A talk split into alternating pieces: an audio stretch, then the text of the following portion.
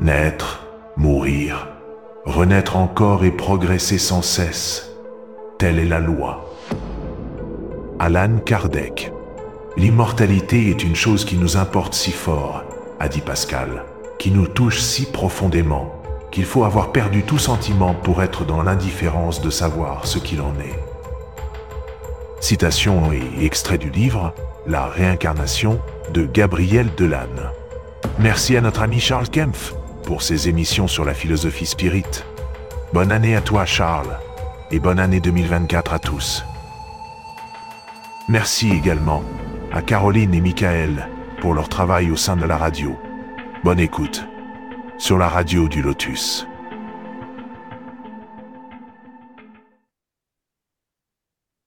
Bonsoir à tous, vous êtes sur la radio du Lotus, nous sommes en direct, il est 21h02 et au vu des températures extérieures, je vous conseille de vous mettre bien au chaud et d'écouter notre émission hebdomadaire dédiée au spiritisme.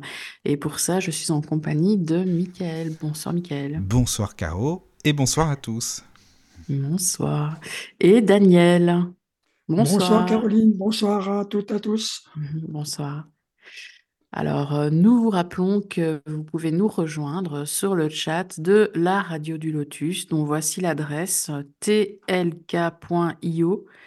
slash Radio du Lotus. Alors, n'hésitez pas à nous faire un petit coucou et poser vos questions que nous relayons à notre invité. Donc, vous pouvez également nous adresser vos questions via l'email contact ou autre choix, télécharger l'application La Radio du Lotus sur votre iPhone, smartphone et vous nous écoutez et posez vos questions en même temps en cliquant sur l'onglet Contact. Et si vous avez raté certaines émissions, vous les retrouvez sur les différentes plateformes, par exemple Deezer, Spotify, podcast.fr, YouTube également. Alors, petite parenthèse, euh, merci aux derniers donateurs. Alors, on remercie surtout euh, Anne-Marie euh, qui a créé une cagnotte Litchis. Et on remercie Carmine, je ne sais pas si je prononce bien le prénom, Martine, Céline, et, et je m'excuse si j'en oublie, peut-être Mickaël, tu connais mieux que moi les donateurs. Non, non, je ne connais pas tout, mais en tout cas, on remercie. En tout cas, merci aux donateurs, en tout cas. Alors, le thème de ce soir est dédié à un sujet qui intéresse et pose question à de nombreuses personnes. Il s'agit de la réincarnation, mais en faisant le parallèle avec euh, le livre de Gabriel Delanne. Si vous ne connaissez pas, eh bien, je vous invite à écouter l'émission qui lui a été consacrée il y a quelque temps, donc dans les podcasts. Pour nous parler de réincarnation, nous accueillons, comme chaque mardi, Charles Kempf. Bonsoir Charles. Bonsoir Caroline. Bonsoir. Bonsoir, bonsoir. Bienvenue. Et, bonne année, Charles. Merci. Bonne, année, à vous tous. bonne année aussi à tous, les, tous ceux qui nous écoutent. Merci, hein. encore d'être là, toujours fidèle au poste, Charles. Hein. Ça fait quasiment deux ans maintenant, si c'est pas plus. Enfin, oui, oui quasiment. Mhm. Et c'est super que tu sois là encore. Vraiment, merci. Alors, avant de, avant de débuter le thème, on a reçu deux questions, mais qui ont une relation de toute façon avec le thème. On a reçu une question d'Angélique, alors qui demande euh, l'âme choisit, euh, pardon, l'âme choisit-elle le moment de sa réincarnation, donc sa date de naissance, mais choisit-elle aussi le moment et les conditions de sa mort? Ah ben Là, on est bien dans le thème, hein, bah, merci, Angélique. Merci. Alors, L'âme choisit les conditions de sa réincarnation? Réponse, c'est oui. Euh, le jour de sa naissance, euh, euh, en fait, la réincarnation, elle commence avant, hein, puisque on, sait que la réincarnation commence dès la conception, et c'est justement le lien entre l'esprit qui se réincarne, qui se fait avec l'ovule fécondé, qui ensuite explique comment l'embryon se développe. Hein, l'embryogénèse est expliquée par le, lien entre l'esprit qui se réincarne et puis, et puis cet embryon. Hein. c'est tout ce qui vit, en fait, il y a une partie spirituelle, hein. donc un corps spirituel, une âme qui, euh, qui, s'y réincarne, dans, dans, le cas humain en tout cas.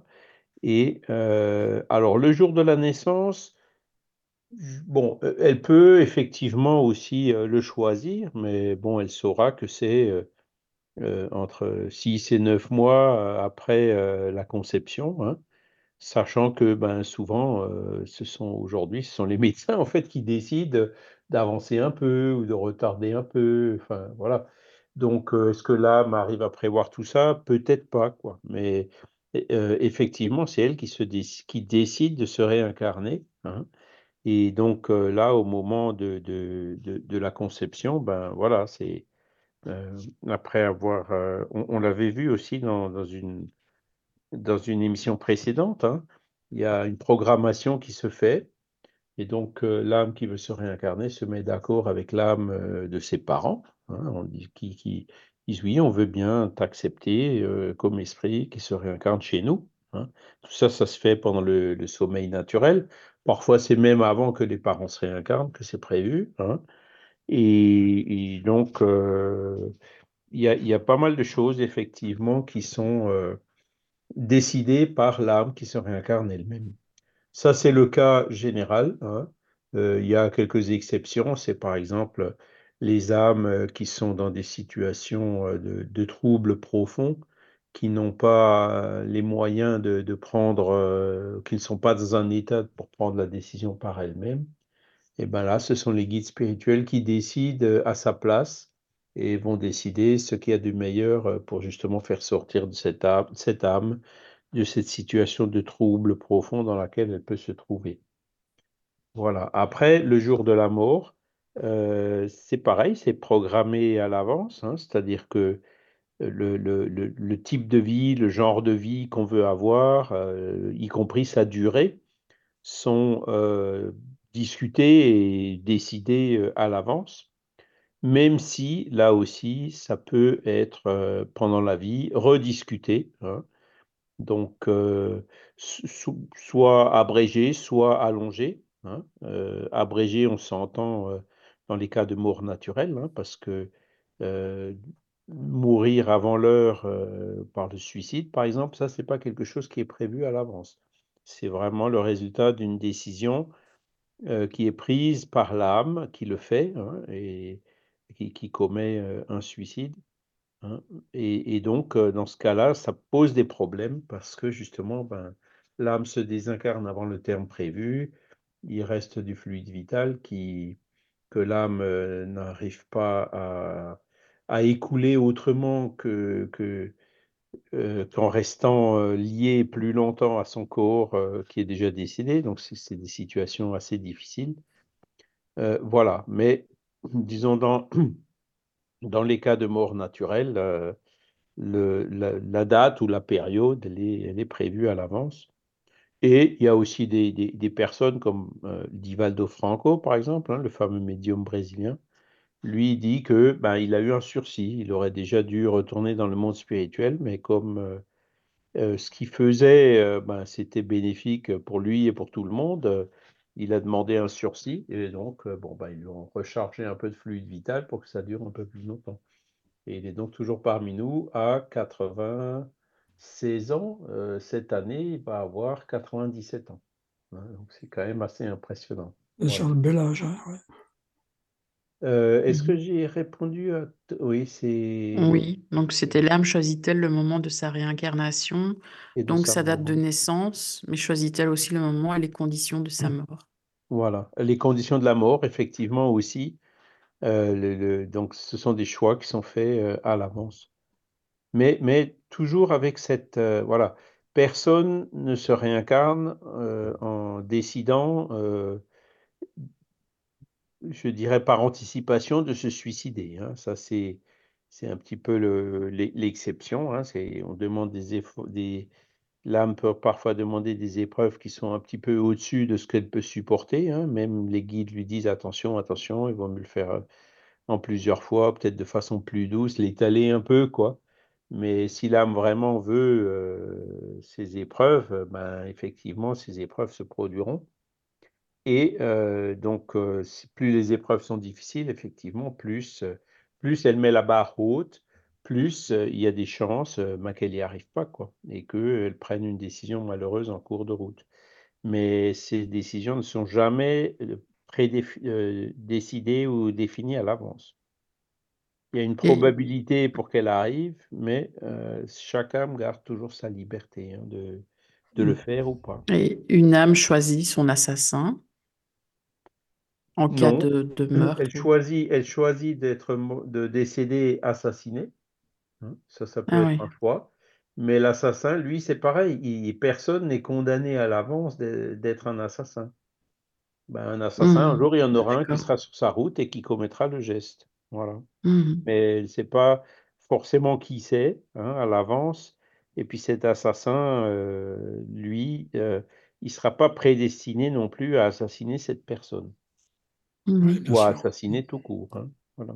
Parce que sinon, ce sera, on se condamnerait d'avance euh, à un crime. Quoi. Bah peut pas. Dieu ne peut pas nous faire faire ça. Quoi, hein. Le crime, bah, c'est une décision malheureuse qu'on prend en cours de route. Voilà. D'accord, bah, merci. Euh, il y a une deuxième question de Lina. Elle demande si nous ne nous souvenons plus de rien de nos vies passées au moment de notre naissance.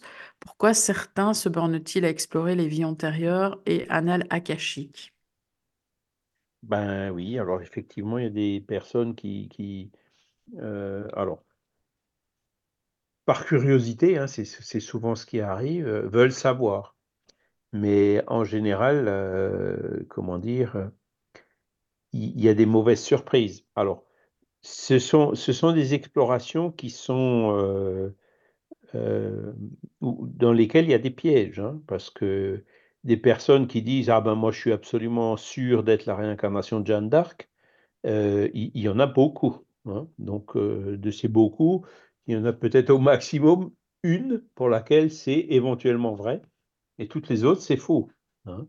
Donc, euh, explorer les vies antérieures, il faut être très prudent parce que, euh, comment dire, il y a beaucoup d'exploitation dans ce genre de choses. Et, et comme on ne peut jamais vraiment être sûr hein, de, de, qui on était euh, dans une vie antérieure, il faut être extrêmement prudent par rapport à ça. Voilà.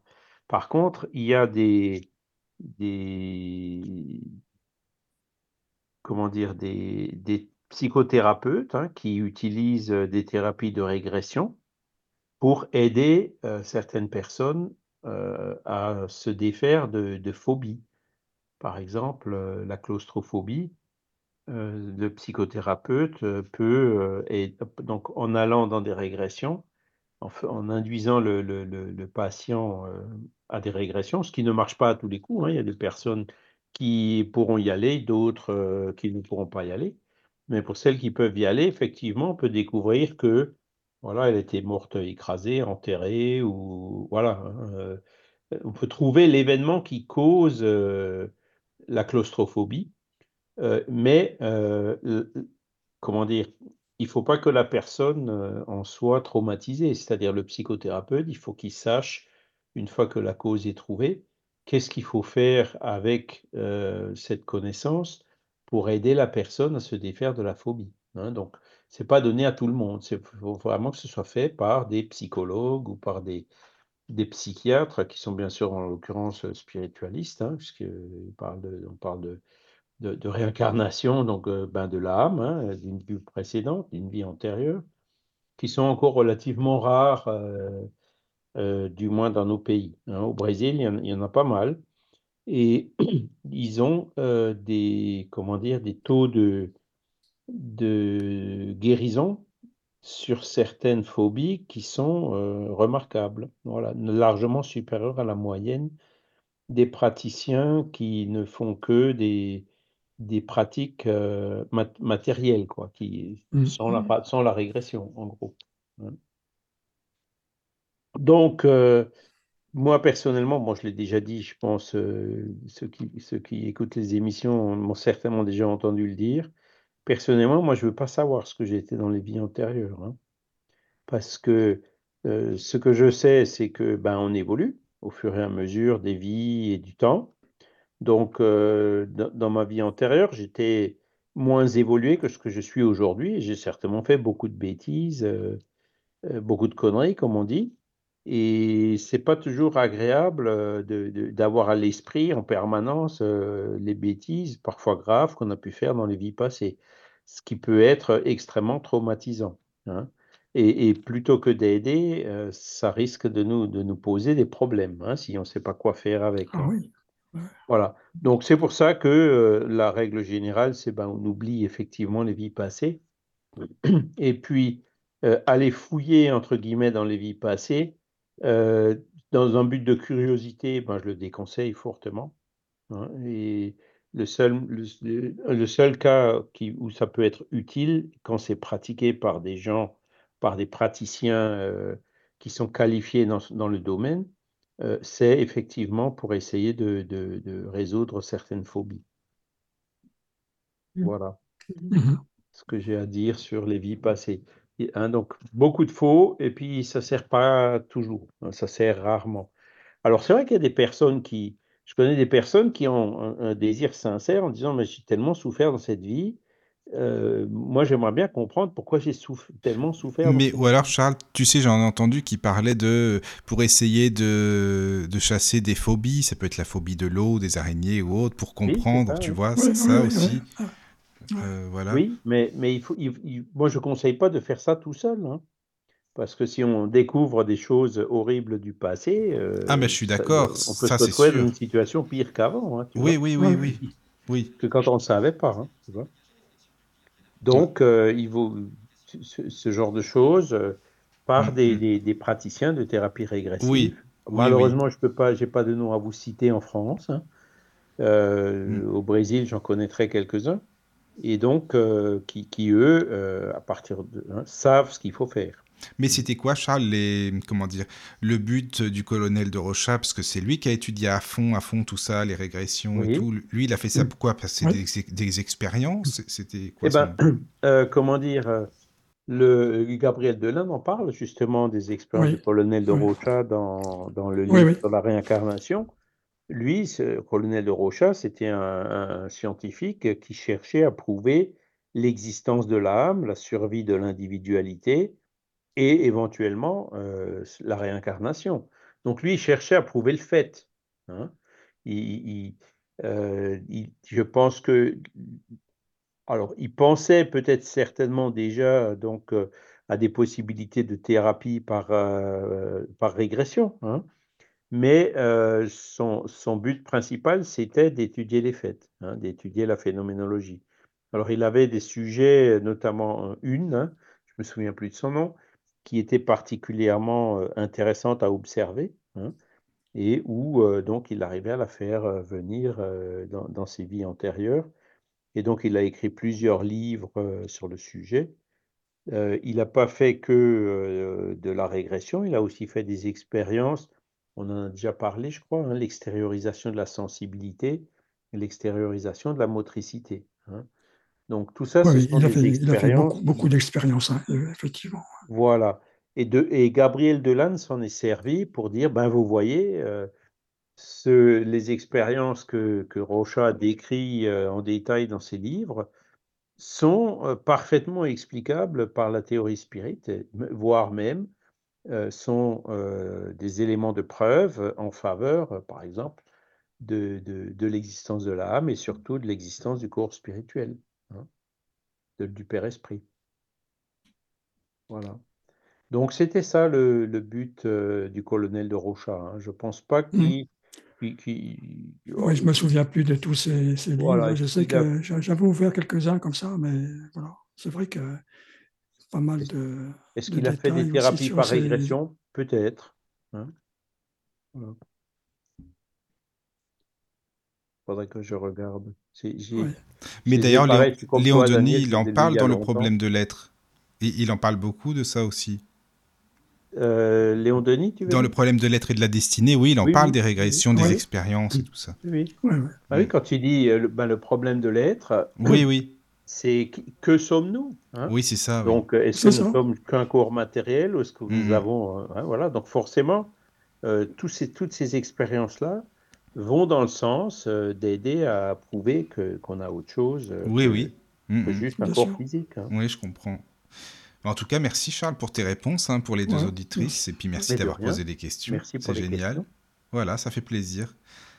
Voilà, qu'est-ce que tu en penses? On peut rentrer dans le vif du sujet de la réincarnation, du thème de la soirée, si tu veux. Bah oui, si vous, si vous, si vous le souhaitez, on peut y aller. D'accord, on peut y aller. C'est parti. Et puis n'hésitez pas à venir sur le chat, hein, comme Caro vous l'a expliqué. Ah oui, il y a du monde, euh, Caro, sur le chat euh euh, pour l'instant, non, il n'y a pas beaucoup de monde. Hein. Il y, y, a Marie, il y a quatre personnes, je crois, hein, si je ne dis pas de ah, bêtises. Il y a Charles, évidemment, il est toujours connecté. Il y a, il y a bah, Caroline, et moi, mais il y en a deux autres. Hein. Agel. Il y a Marie et Agel. Voilà. Bien, merci et bienvenue les amis. Voilà. Bienvenue à tous. Alors, donc, alors Charles. Gabriel Delanne, donc je vous avais dit, hein, et c'était un, contemporain de, de. En fait, il est né euh, en 1857 à Paris, hein, donc il est né euh, l'année où a été publié, enfin, un mois avant la publication du livre des esprits. Hein, donc, euh, il a connu Kardec tout petit. Il était sur ses genoux hein, quand il allait à la Villa Ségur, dans les jardins et tout. Et Kardec, euh, l'anecdote qu'on a lue, euh, c'était quand? Il y a 15 jours, hein, de, de, ou, comment dire ah, c'était Déjà très jeune, il a. Dès tout petit, l'histoire de la table et tout, avec la voisine. avec la voisine, oui. Ouais, il y a 15 jours. On l'avait lu ici, oui, c'est ça. Oui, oui tu l'avais euh, ben redit parce que c'était intéressant. Hein. Voilà, donc euh, quand Kardec est mort, ben, il avait 12 ans. Hein, il était encore euh, tout jeune. mais bon, ses parents étaient spirites, hein, Alexandre Delanne, ce dont tu as fait des enregistrements, enfin que tu as enregistré là avec la synthèse vocale, c'était son père. Et puis sa mère, elle s'appelait ben, Alexandrine Didlot. Euh, et donc, euh, il est né dans, un, dans une famille spirit, et c'est pour ça que euh, il a, comment dire, c'est le choix qu'il avait fait, hein, puisque il a, il a tout à fait adhéré à la philosophie codifiée par Alan Kardec. Et donc, comme il a fait des études, notamment d'ingénieur, hein, il était à l'école centrale, centrale des arts et manufactures, hein, donc Centrale Paris, mais il est malheureusement resté que quelques mois, il n'a pas pu rester plus longtemps, certainement pour des problèmes, des difficultés financières de ses parents qui n'avaient pas les moyens de, lui maintenir les études là-bas. Il a quand même travaillé comme ingénieur et puis ben, pendant toute sa vie, il a euh, développé justement cet aspect scientifique euh, du spiritisme, mais pas que. Hein, sa revue s'appelait la revue scientifique et morale du spiritisme, hein, si vous vous rappelez bien. Donc, euh, il restait pas qu'au phénomène, mais il, en déduisait aussi toutes les conséquences euh, philosophiques, éthiques et morales. Et donc, la réincarnation, il a écrit plusieurs livres. Hein. Le premier, c'était 1885, le, le spiritisme devant la science. Et donc, euh, la réincarnation, par contre, bah, c'est le dernier grand livre qu'il a écrit, donc euh, qui est paru euh, la première fois en 1924 par les éditions Jean Meyer. À l'époque, il était pratiquement déjà aveugle, hein, et donc le livre, il l'a dicté à un ami qui s'appelait Monsieur Durand. Et donc, c'est comme ça que ce livre a été écrit. Donc, il a tout écrit de mémoire ou en demandant à son ami de lui lire des choses. Euh, voilà, c'était. Euh, bon, il avait une santé fragile, mais une mémoire euh, prodigieuse. Et donc, le fait qu'il l'ait écrit en 1924, ça veut dire qu'il y a intégré tous les éléments de recherche scientifique. Donc, on parlait du colonel de Rocha, hein, c'était fin du 19e, début du 20e, mais il parle aussi de toutes les expériences qui ont été faites par les Anglais, par les Italiens, et même par l'Institut métapsychique international, hein, qui a été fondé en 1919 par Jean Meyer. Hein. donc, il, parle aussi de ces expériences-là. Donc, la réincarnation, alors c'est un livre qui est assez épais. Hein, euh, je vais, attendez, que je regarde. Ouais, 400 pages. Euh, et donc, euh, on peut en quelque sorte considérer que c'est un peu son ouvrage encyclopédique. Hein, c'est là où il a vraiment mis euh, tout son savoir, tout ce qu'il a réussi à trouver comme argument, comme, comme fait, comme phénomène en faveur de la réincarnation. Il, détaille beaucoup, hein, c'est vrai. Dans ce livre, voilà, c'est ça. Et moi, je le considère, euh, de l'âne avec ce livre-là, c'est un, précurseur, hein. c'est le premier qui a vraiment fait, euh, euh, comment dire, un livre dédié à ce sujet, hein, sous cette forme en tout cas. Et ben, par après, il y en a eu d'autres. Hein. il y a eu ben, Jan Stevenson, qui a écrit, qui a aussi fait des recherches sur les, réincarnations, notamment les, réminiscences chez des enfants, ou il allait même plus loin en étudiant des marques de naissance hein, par rapport au décès de la personne. Donc ça, c'est euh, remarquable. Mais bon, voilà, c'est Delan, c'était un peu un précurseur. Euh, Stevenson, il est venu euh, ben, améliorer, compléter, voilà.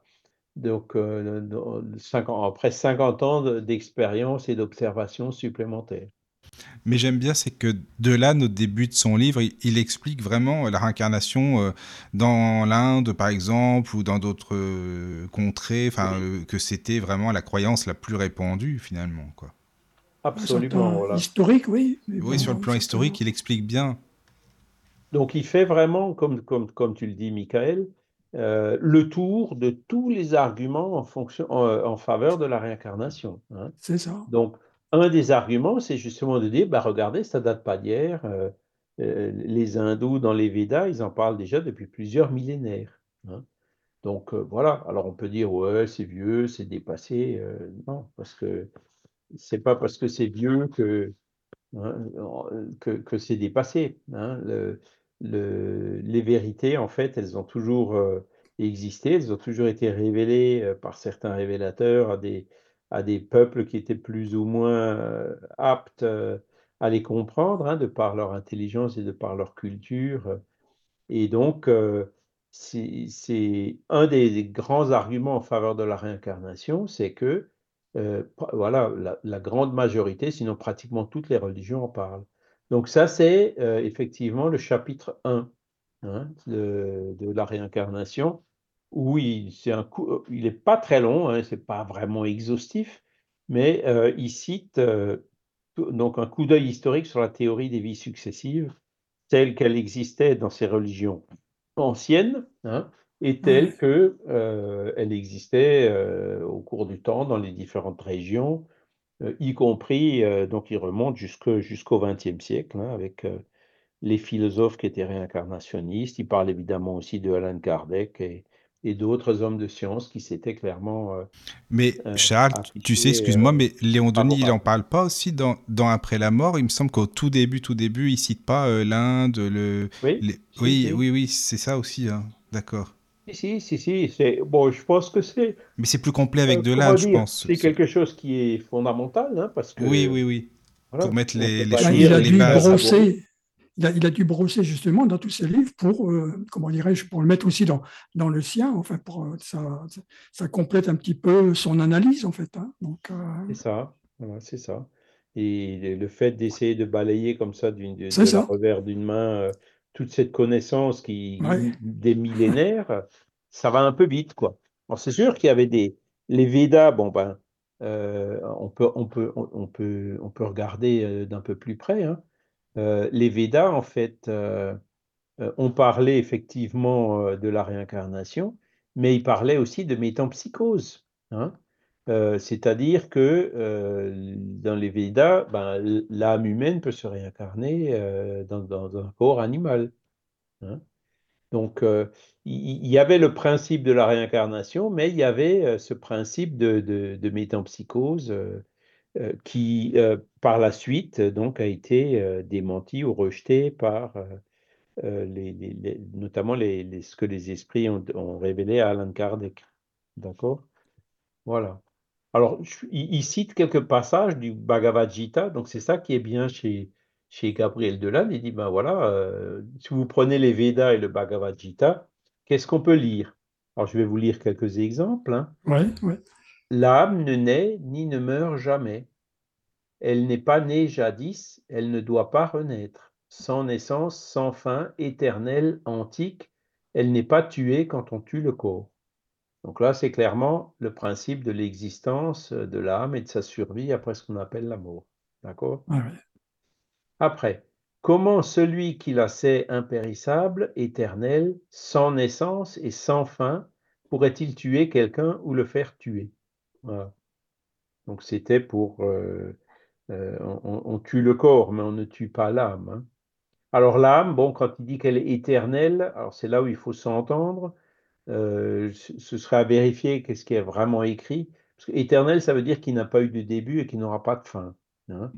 Euh, mais donc, seul Dieu est éternel hein, dans l'univers. Par contre, l'âme est immortelle. Hein. le mot éternel s'utilise aussi pour quelque chose qui dure très longtemps. Voilà. Donc, c'est probablement dans ce sens-là qu'il l'utilisait. Une autre phrase euh, des Bhagavad Gita Comme l'on quitte des vêtements usés pour en prendre des nouveaux, ainsi l'âme quitte les corps usés pour revêtir de nouveaux corps. Donc là, par contre, ils sont très très clairs hein, sur la réincarnation. Et c'est d'ailleurs une expression qui a été reprise plusieurs fois. Hein. On se débarrasse, enfin, à, la, à la, mort, euh, on quitte son corps euh, comme un vêtement usé, quoi, hein, euh, qui a fait sa vie, qui a utilisé tout son fluide vital, et puis qui arrive en fin de vie, et puis voilà. Mais après, ben, on peut en revêtir de nouveau, reprendre un corps tout neuf d'accord Plein de fluide vital et tout, quoi. C'est le principe de la réincarnation. Il y en a, il y en a une quatrième, c'est un dialogue hein, qui dit J'ai bien eu des naissances et toi-même aussi, Arjuna. Je les sais toutes, mais toi, tu ne les connais pas. Donc là, c'est un guide qui parle euh, à sa protégée. Hein, euh, qui, il dit Moi, je connais toutes, je, je, vois tes vies passées. Par contre, toi, tu ne les connais pas. Donc là, il y a clairement aussi la notion de l'oubli des vies passées. Ouais. Donc, tous ces principes-là, comme vous le voyez, euh, c'est juste quelques exemples que de l'Ansit existaient dans les Védas et dans le Bhagavad Gita. Mais pas que. Hein. Il y avait euh, Pythagore aussi qui enseignait la, chez les Grecs, là, hein, qui enseignait la, réincarnation. Et donc, euh, Timée de l'Ocre, qui est un disciple de Pythagore, il dit la chose suivante. C'est par la même raison qu'il faut établir des peines passagères fondées sur la croyance, de la transformation des âmes ou de la métampsychose, en sorte que les âmes des hommes hein, timides passent après la mort dans le corps des femmes, exposées au mépris et aux injures. Donc là, euh, vous voyez, Timée de Locke qui admettait non seulement la réincarnation, mais aussi le fait euh, qui a été confirmé par après, hein, que euh, un esprit peut très bien se réincarner en homme ou en femme. Hein. Ah euh, l'esprit n'a pas de genre. Hein. Voilà, c'est que les corps, une fois incarnés, là, il en a un. Et encore, il y en a même. Euh, voilà. C'est pas juste, c'est pas binaire, hein, les genres. Aujourd'hui, c'est LGBTQI. voilà, il y a beaucoup plus de, de, cas qui se présentent. Mais voilà, c'est pour simplifier, l'esprit peut se réincarner en, homme ou en femme, en garçon ou en fille. Les âmes des meurtriers dans le corps des bêtes féroces pour y recevoir leur punition. Donc là, on voit, euh, pareil, Pythagore, donc c'était la métampsychose, hein, c'est-à-dire euh, admettait que ben, l'âme qui a fait beaucoup de bêtises pouvait se réincarner dans une bête féroce, quoi. Hein. Celle des impudiques dans les porcs et les sangliers, celle des inconstants et des évaporés dans les oiseaux qui volent dans les airs, celle des paresseux, des feignants et des ignorants et des fous, dans les formes des animaux aquatiques. Voilà ce que disait Timée de l'Ocre. Hein. donc euh, là aussi réincarnationniste, mais euh, métampsychose, hein, admettant que l'âme humaine peut se réincarner dans, dans des corps d'animaux, hein, ce que les esprits euh, de, la codification d'Alain Kardec le, rejettent en disant ben, ça n'a pas de sens. Hein si on, moi j'essaie de m'imaginer euh, réincarné dans le corps d'une vache, hmm, je pense que je trouverais le temps long, quoi. Hein, à faire meu, ou enfin voilà. En fait, les âmes ne sont pas de même nature. Hein. L'âme humaine, elle est passée par toutes les phases euh, euh, végétales ou même animales dans son développement. Hein. On sait très bien que l'homme descend du singe, ça a été observé euh, par euh, Darwin et, beaucoup d'autres. Mais euh, voilà, aujourd'hui, l'âme humaine, c'est une âme humaine, quoi. C'est pas une âme animale. Et elle peut se réincarner que dans des humains. Et donc, quand il disait les âmes des meurtriers dans le cours des bêtes féroces, en fait, les âmes des meurtriers se réincarnent en humains, mais dans des situations qui sont difficiles et compliquées, voire même, on parlait tout à l'heure, est-ce qu'on peut choisir d'être assassiné? Ben, Les meurtriers souvent font ce choix, hein, d'être eux-mêmes assassinés, hein, pour, pour sentir dans leur peau ce qu'ils ont fait subir à d'autres. Hein. Voilà. Donc ça, c'est les, Grecs. Qu'est-ce qu'il y avait encore? Les néoplatoniciens, comme Jean, Jean. Hein. Jean Blic, il dit « La justice de Dieu n'est point la justice des hommes. L'homme définit la justice sur des rapports tirés de sa vie actuelle et de son état présent. Dieu la définit relativement à nos existences successives et à l'universalité de nos vies. Hein. Ainsi, les peines qui nous affligent sont souvent les châtiments d'un péché dont l'âme s'est rendue coupable dans une vie antérieure.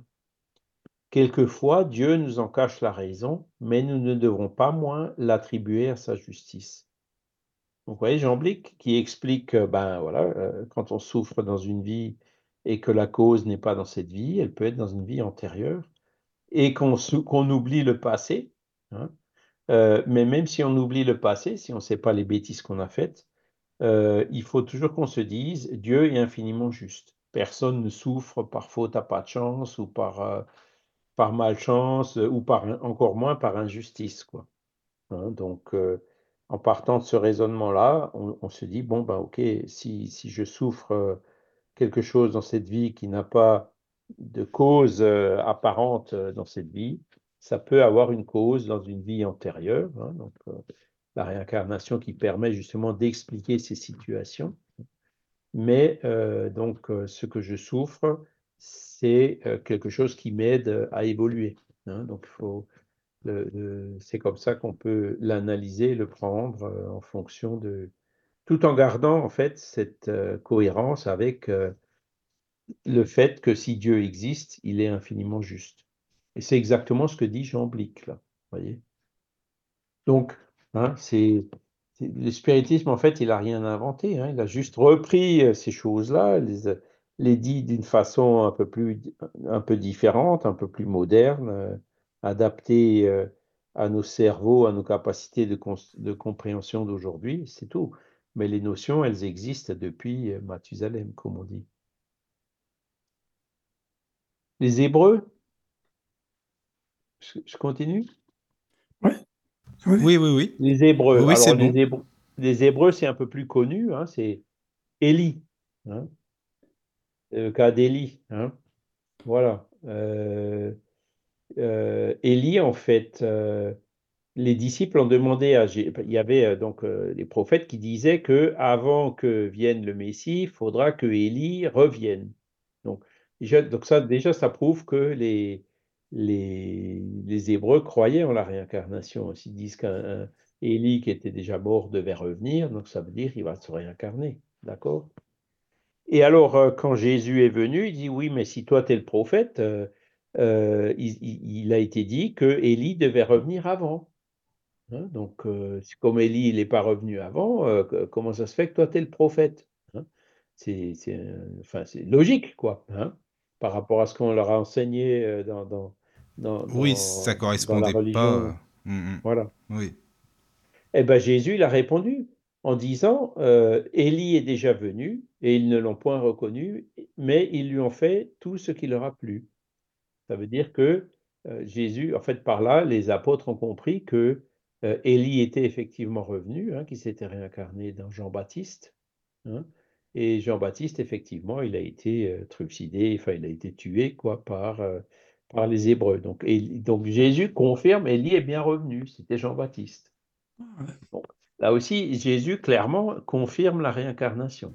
Ah bah oui, là c'est clair, oui, c'est sûr. Mm. Voilà. Après, euh, il y, a un autre passage des évangiles qui est connu, hein, qui parle de... Et, vous voyez pourtant, c'est des passages des évangiles, c'est suivi par les chrétiens, et les chrétiens ne sont pas réincarnationnistes. Oui, en plus, oui. Ça, c'est le gros problème, quoi, parce que euh, voilà, pratiquement toutes les religions dans le monde sont réincarnationnistes, sauf les religions chrétiennes euh, occidentales, quoi. Hein. Donc Euh, voilà, et quand on. Alors que, comme on est en train de le voir, il y a des passages des évangiles qui sont très clairs vis-à-vis de la réincarnation, mais ça a été, entre guillemets, transformé en, en résurrection. Hein. Résurrection de la chair à la fin des temps, etc. Mais bon, Jésus, il n'a jamais parlé de, de dans ce sens-là, il a toujours parlé dans un sens qui est beaucoup plus proche de la réincarnation. Hein, il y a aussi euh, un aveugle de naissance qui mendiait. Hein, vous connaissez cet épisode? Oui, oui, oui. Euh, oui, oui, je le connais. Il faut, faut que tu renaisses. Euh, enfin, voilà. Enfin, le... Oui, oui, oui, oui. Vas-y, je te, laisse. Pourquoi est-ce qu'il est aveugle de naissance hein? Ben oui. Qu'est-ce qu'il a fait avant? Hmm. Est-ce que c'était les péchés qu'il a commis ou ceux de ses parents qui étaient en cause qu'il était né aveugle Hein? Est-ce que c'est parce que ses parents ont péché qu'il est né aveugle? Et Jésus, euh, il, leur répond sérieusement, hein, euh, voilà, parce que sinon il a dit non, non, mais hein, vous vous trompez, etc. Oui, oui. Il leur répond ce n'est point que cet homme ait péché, ni ceux qui lui ont donné le jour, mais c'est afin que les œuvres de la puissance de Dieu éclatent en lui.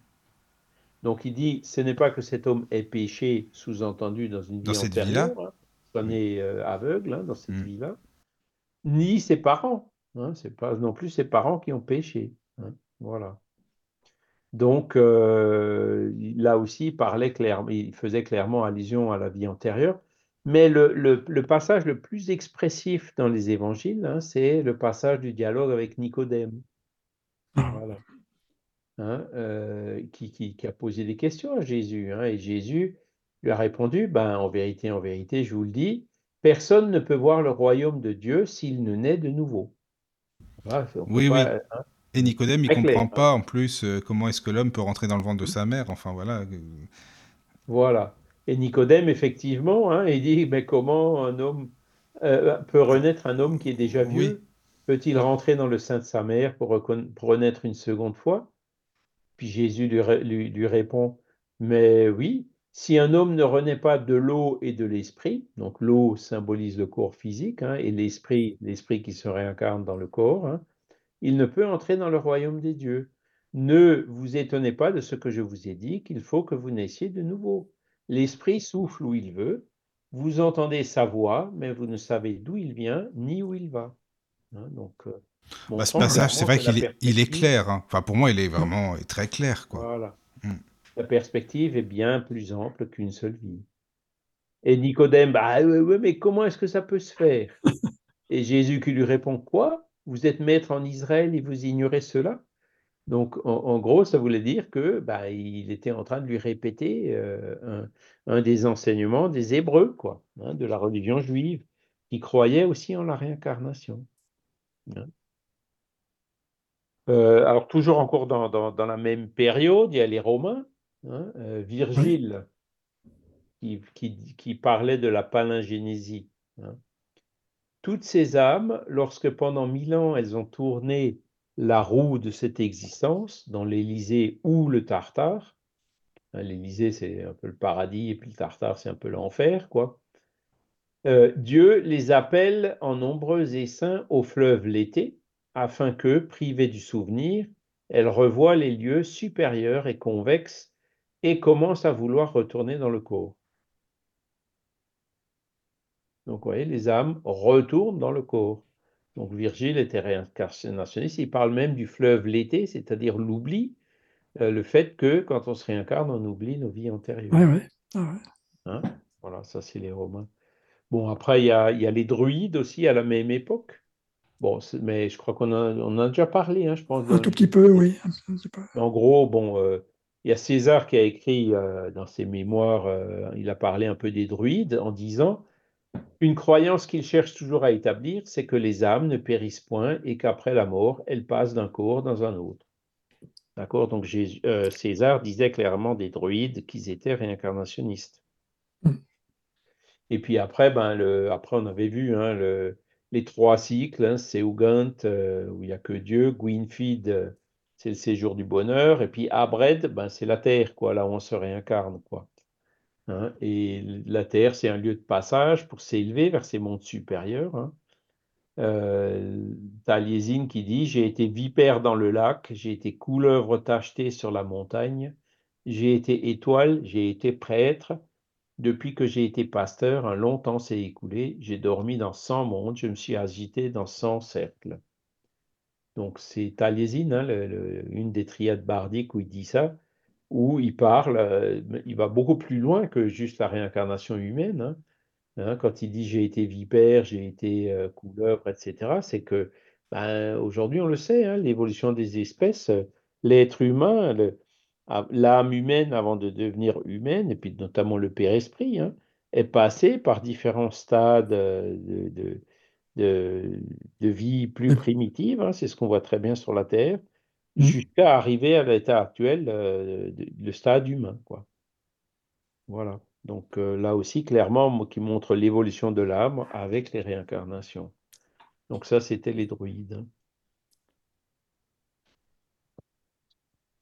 Après, il parle aussi de certains philosophes, hein, euh, Leibniz au XVIIe siècle, qui dit, euh,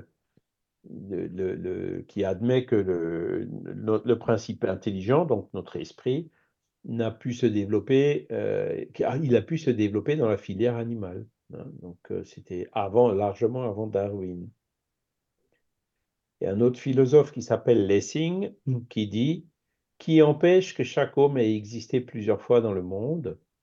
Cette hypothèse est-elle si ridicule pour être la plus ancienne?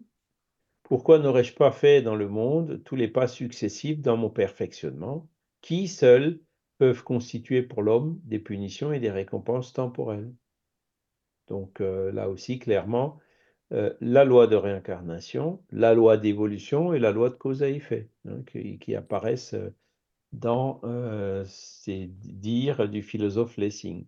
donc là, vous voyez, on est toujours dans le XVIIe ou peut-être le XVIIIe siècle, donc c'était largement avant Kardec. Voilà.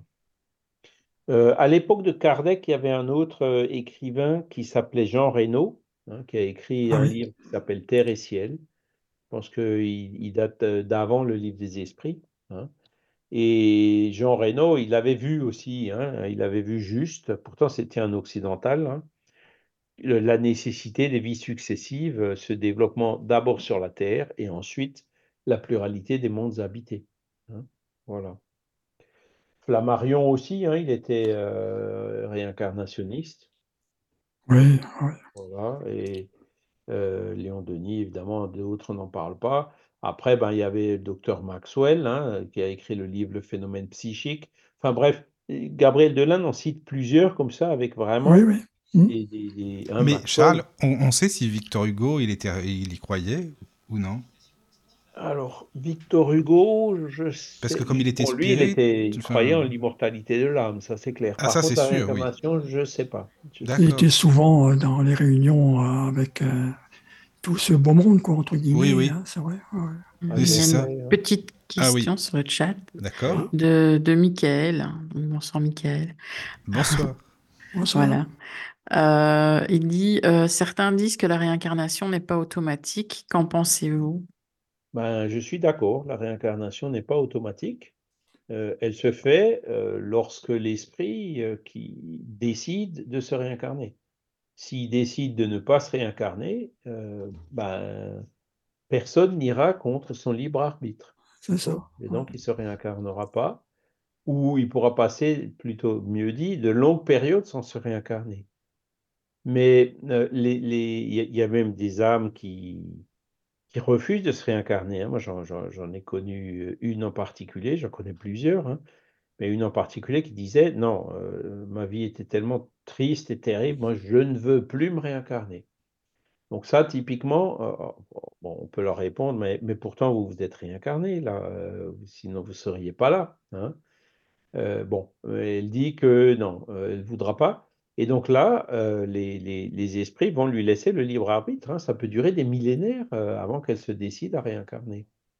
Et pourquoi on finit par se décider de réincarner? C'est parce que euh, l'âme se rend compte que si elle ne se réincarne pas, ben, elle n'évolue pas ou elle évolue nettement moins vite mmh. que les âmes qui se réincarnent. Hein. L'évolution, l'âme a besoin de se a, besoin de se réincarner pour évoluer, notamment les âmes qui sont euh, à notre niveau d'évolution à nous. Hein. Les âmes euh, qui ont déjà bien évolué, comme Jésus ou, d'autres, hein, n'ont plus besoin de se réincarner. si elles le font, c'est justement pour, euh, pour, être en mission, pour servir de, pour accomplir une mission, quoi. Hein. Mais euh, un esprit euh, de, l'évolution de Jésus n'a plus besoin de se réincarner pour évoluer. Voyez? Mais nous, nous, on en a encore besoin. Et donc cette âme, elle, au bout, elle, sera peut-être, elle aura d'autres âmes, ses parents, ses amis, etc., qui eux se réincarneront, qui évolueront, et puis à force de voir euh, ces âmes qui évoluent et elles qui restent stationnaires ou qui évoluent tout doucement, l'âme finira aussi par se décider à se réincarner. Hein. Mais c'est pas automatique. On laisse le libre arbitre. Euh, on laisse le libre arbitre. Alors, le courant de la pensée qui dit que la réincarnation se gagne ou se mérite, hein, c'est comme ça que je, que je comprends. Euh, bon, alors, euh, oui, enfin, les exemples qu'on a, les récits qu'on a, notamment dans la littérature de Chico Xavier, hein, missionnaire de la lumière ou autre, ou nos solars aussi, hein, dans une certaine mesure, c'est que euh, il y, a une décision qui se fait de l'âme en, coordination avec ses guides, et donc, ok, je vais me réincarner. Et donc là, les choses se mettent en place pour qu'elle puisse se réincarner. Euh, c'est pas euh, le, mot gagner, on peut, on peut l'interpréter de différentes façons. Hein. Ça peut gagner comme, comme si on gagne au loto. Alors là, non, bon, il n'y a, pas, a pas de hasard dans ces choses-là, quoi. Maintenant, il peut, si on utilise le mot, si on comprend le mot gagner dans le mot mérite, ben, si on écoute des, gens comme euh, Divaldo en ce moment, hein, ces, esprits guides lui disent que ben, en ce moment, il y a la queue pour se réincarner. Hein. Il, y a, plus d'esprits qui souhaitent se réincarner que de, que, que, de, fécondité, que de corps qui, euh, naissent. Hein. Donc, euh, voilà, euh, ça fait partie du programme en disant ben faut attendre un créneau ou un slot, je ne sais pas comment on le dit, pour trouver effectivement ben, des parents qui acceptent. Voilà. Je pense que c'est dans ce sens-là euh, que, que. Comment il s'appelle? Euh, Michael. Hein. C'est Michael, oui, qui a posé la question, c'est ça. Oui, oui. Voilà. Ah, merci Michael hein, pour la question. Toujours fidèle au poste, c'est bien, ça fait plaisir. Voilà. Voilà. Euh, donc on en était où? On était à Maxwell. Maxwell. Oui, oui. Quant à, alors, j'aime bien la citation de Maxwell parce qu'il dit Quant à moi, l'hypothèse de la réincarnation me paraît très acceptable. Elle explique l'évolution et l'hérédité. Elle est moralisatrice. C'est une source d'énergie et en même temps, elle aide au développement des sociétés par le sentiment qu'elle impose d'une hiérarchie nécessaire. Donc, pourquoi, j'aime bien cette citation? C'est qu'en fait, euh, en deux phrases, il dit tout. Hein. Euh, comment est-ce qu'on peut expliquer l'évolution hein? les, enfants qui naissent aujourd'hui, ce pas les mêmes que ceux qui naissaient il y a, il y a encore euh, quelques décennies ou il y a encore moins il y a quelques siècles. Hein. Ils sont beaucoup plus précoces, ils apportent beaucoup plus de bagages. et d'où ça vient? Ben, La réincarnation permet de l'expliquer facilement. D'accord? L'hérédité, ben bon, c'est. Euh, on il, parle un peu de l'hérédité plus loin, hein, Gabriel Delanne, mmh. en disant que euh, l'hérédité explique euh, certaines propriétés et caractéristiques du corps physique, mais l'hérédité ne s'applique pas à l'âme, hein, puisque l'âme n'est pas fabriquée par les parents, d'accord? Elle préexiste. L'âme, on peut parler d'affinité, mais pas d'hérédité, d'accord? Elle est moralisatrice. Ben oui, moralisatrice, ça veut dire on comprend pourquoi il y en a qui naissent dans des châteaux, les autres euh, dans un bidonville, pourquoi il y en a qui meurent en bas âge, les autres ils meurent à centenaire, pourquoi il y en a qui naissent euh, avec une bonne santé, d'autres qui naissent avec une santé défaillante. si on raisonne sur une vie, on ne comprend pas ces différences. Mais c'est pas juste. Bien sûr. Mais si on raisonne sur plusieurs vies, on comprend. Donc c'est là le côté moralisateur de, de, la réincarnation. Elle est, c'est une source d'énergie. Hein. Donc euh, il le dit bien, puisque c'est là où on voit effectivement les puissances de l'âme qui se développent euh, par la réincarnation, par l'évolution que permet la réincarnation. Hein. Et en même temps, elle aide au développement des sociétés par le sentiment qu'elle impose d'une hiérarchie nécessaire. Ben, la réincarnation nous fait aussi comprendre ben, cette loi d'évolution. Et la loi d'évolution, euh, on comprend mieux la société qui existe dans le monde spirituel c'est pas basé euh, sur, euh, comme chez nous, le plus malin, le plus beau, euh, celui qui a le plus d'argent ou le plus fort. Hein. C'est celui qui allie donc l'intelligence à la bonté. D'accord? Ça, ce sont les gens qui ont un niveau, les esprits qui ont un niveau d'évolution plus élevé, qui dirigent dans le monde spirituel. Et le jour où ce sera comme ça sur la terre, tout changera. Hein. Imaginez si on n'avait que des dirigeants ou des présidents euh, qui sont des personnes euh, à la fois intelligents et bons. Il n'y aurait plus de guerre, quoi. Il n'y aurait plus d'injustice. Il n'y aurait plus de. Hein, c'est là où on, voit vers où on va, quoi. Et, et comment on y va, qui est justement par la réincarnation. Donc Maxwell, effectivement, il avait vu juste. Alors Maxwell, bon, c'est un nom anglais, mais il habitait dans, le coin de Bordeaux. Alors, c'est le, coin de Bordeaux, il y a, il y a, il y a, pas mal de, d'anglais, de souches anglaises euh, qui, qui étaient là-bas euh, historiquement. Hein. Mmh Gustave Gelet, j'en ai déjà parlé, je ne sais pas. C'est, ça, me dit quelque chose. Euh, je suis pas ou alors très vraiment très brièvement. Hein, parce oui, que oui, tu avais, cité pour quelques détails des fois. Mmh. C'était un scientifique hein, qui, qui, qui, mmh. faisait pas mal d'études sur les phénomènes psychiques hein, et qui a été choisi par euh, Jean Meyer pour, pour diriger l'Institut métapsychique international à Paris hein, à partir de 1919. Euh, malheureusement, il est mort en 1924. Donc, il était à un congrès à Varsovie et puis euh, son avion, le vol du retour, en fait, s'est écrasé. C'est comme ça que Gustave Gelet est mort. Mais Gustave Gelet, il était euh, nettement affirmatif par rapport à la spiritualité et par rapport à la réincarnation. Hein. Et il écrivait dans une lettre à un, ami, Vous savez, mon cher ami, que je suis réincarnationniste et je le suis pour trois raisons. Parce que la doctrine palingénésique me semble au point de vue moral parfaitement satisfaisante, au point de vue philosophique absolument rationnel, et au point de vue scientifique vraisemblable ou mieux encore, probablement vrai. Bah là, au moins, c'est clair. Au moins, c'est voilà. oui, c'est bien. Hmm. Ben, en fait, c'est ça qu'on dit. Quand on prend les phénomènes isolément, on pourra toujours trouver une autre explication. Hein. Mais euh, quand on prend tous les phénomènes qui s'observent, hein, ben, la réincarnation, en fait, arrive à les expliquer tous, ou pratiquement tous, hein, la grande majorité alors que les autres explications, ben, cette, explication fonctionne pour telle catégorie de phénomènes, telle autre explication euh, fonctionne pour telle autre catégorie de phénomènes, euh, mais il n'y a pas la seule explication qui convient à tous les phénomènes, et qui d'ailleurs est quand même relativement simple, c'est la réincarnation. Hein.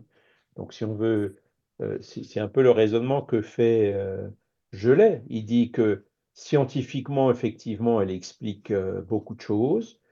Euh, philosophiquement, elle est absolument rationnelle. Hein. on est vraiment dans, de la logique pure. Il n'y a pas mmh. d'inconsistance, d'incohérence. Et euh, d'un point de vue moral, elle est parfaitement satisfaisante, comme il dit. Hein, parce que c'est là où on reconnaît en fait la justice de Dieu, qu'on est tous sur un pied d'égalité, qu'on a tous les mêmes chances. Hein, euh, pas sur une vie, mais sur les plusieurs vies, on, revient tous sur un pied d'égalité. D'accord? Voilà, donc c'est ce chapitre 1, effectivement, euh, je l'ai, euh, pardon, de l'âne, il fait vraiment le tour de tous les. De, historiquement, voilà. Là, j'ai cité que quelques petits morceaux, hein, quelques petits extraits, mais euh, voilà, le chapitre, il est quand même assez, euh, assez, assez fort et assez long. Hein.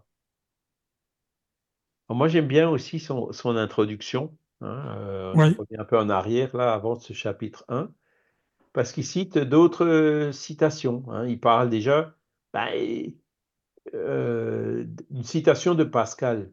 Hein. Ah oui.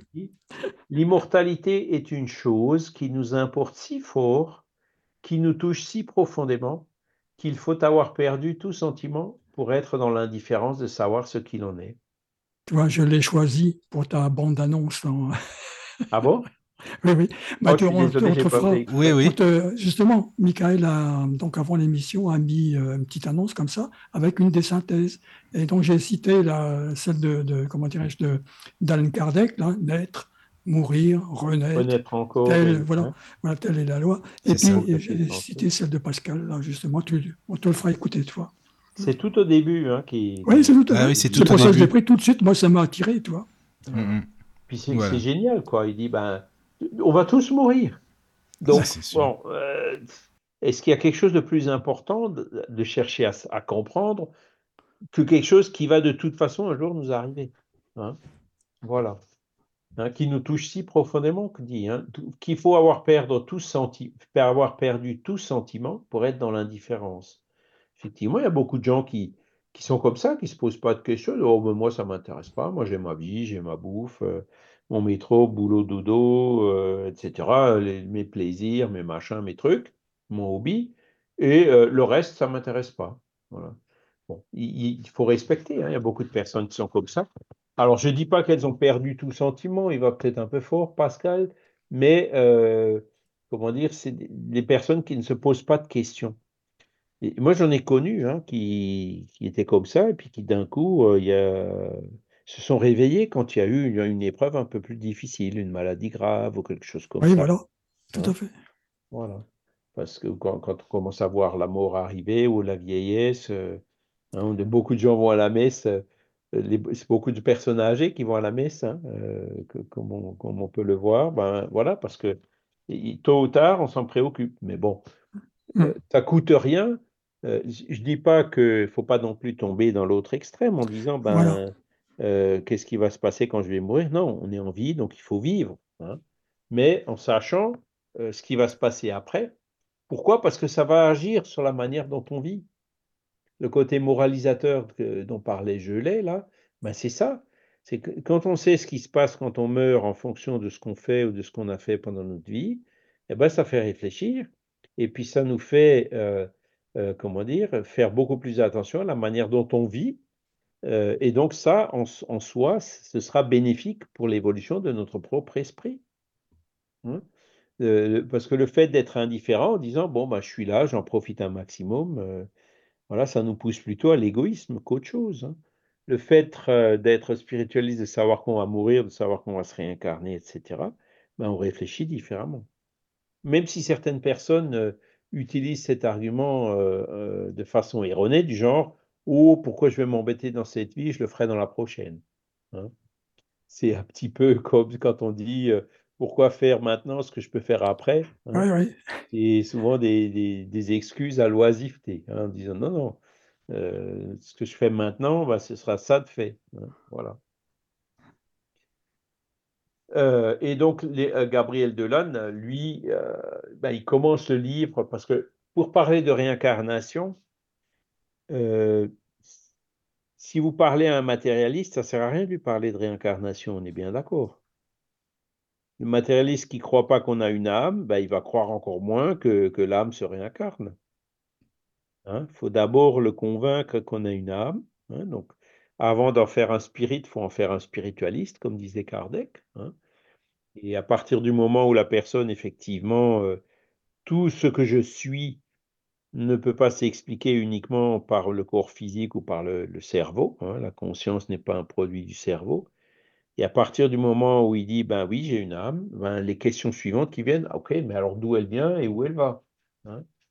Est-ce qu'elle est créée en même temps que le corps? Est-ce qu'elle disparaît en même temps que la mort? Euh, Ou est-ce qu'elle préexiste et qu'elle survit? Voilà, c'est, ça c'est la question numéro 2. Hein. La question numéro 1, c'est l'âme. Et donc de là, lui, ben, l'âme existe substantiellement. Hein. Non seulement l'âme existe, mais en plus, elle a un corps spirituel hein, de Père Esprit.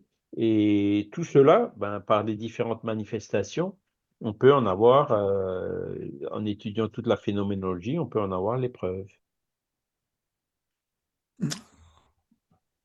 D'accord? Et puis, Oui, oui. euh, toute personne qui, qui regarde, hein, on, a, on, parlé, on a parlé du dédoublement, on a parlé des médiumnités, vous vous rappelez, on a parlé de télépathie, on a Oui, parlé oui, de de tout ces- Mhm. de ce Ah domaine-là, oui, oui. on a tout brossé, Oui, oui. là, presque. On a, ah oui, oui.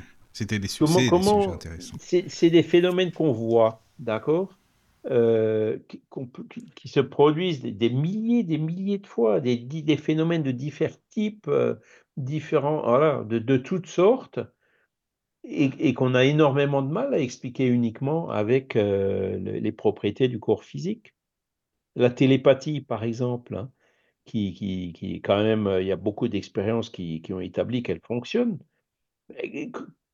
Il faudrait déjà, hein, Daniel, qu'on ait un émetteur euh, Bah euh, hertzien euh, dans le cerveau euh, pour pouvoir transmettre et que l'autre, de l'autre côté, il ait un récepteur.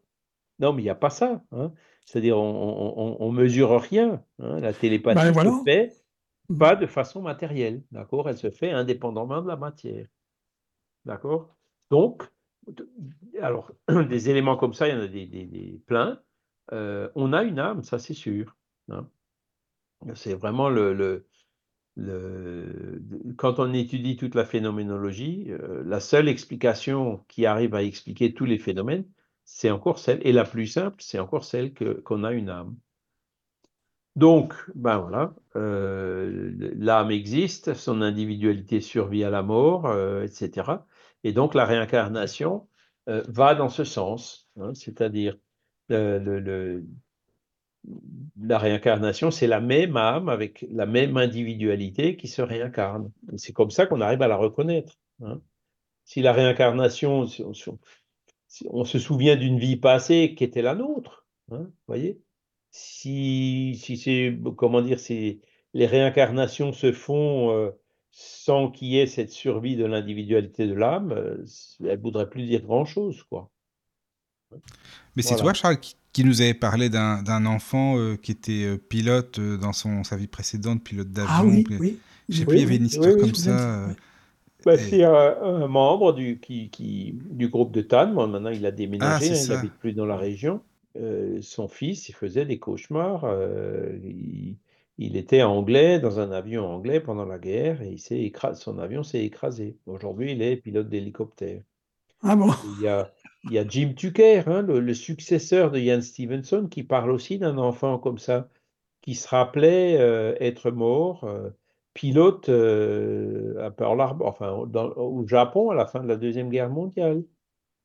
Et il citait le nom du bateau, il citait les, les collègues qu'il avait, il, cite- il donnait plein de détails qu'il ignorait complètement, hein, qui n'étaient même pas consignés dans les livres d'histoire ni rien.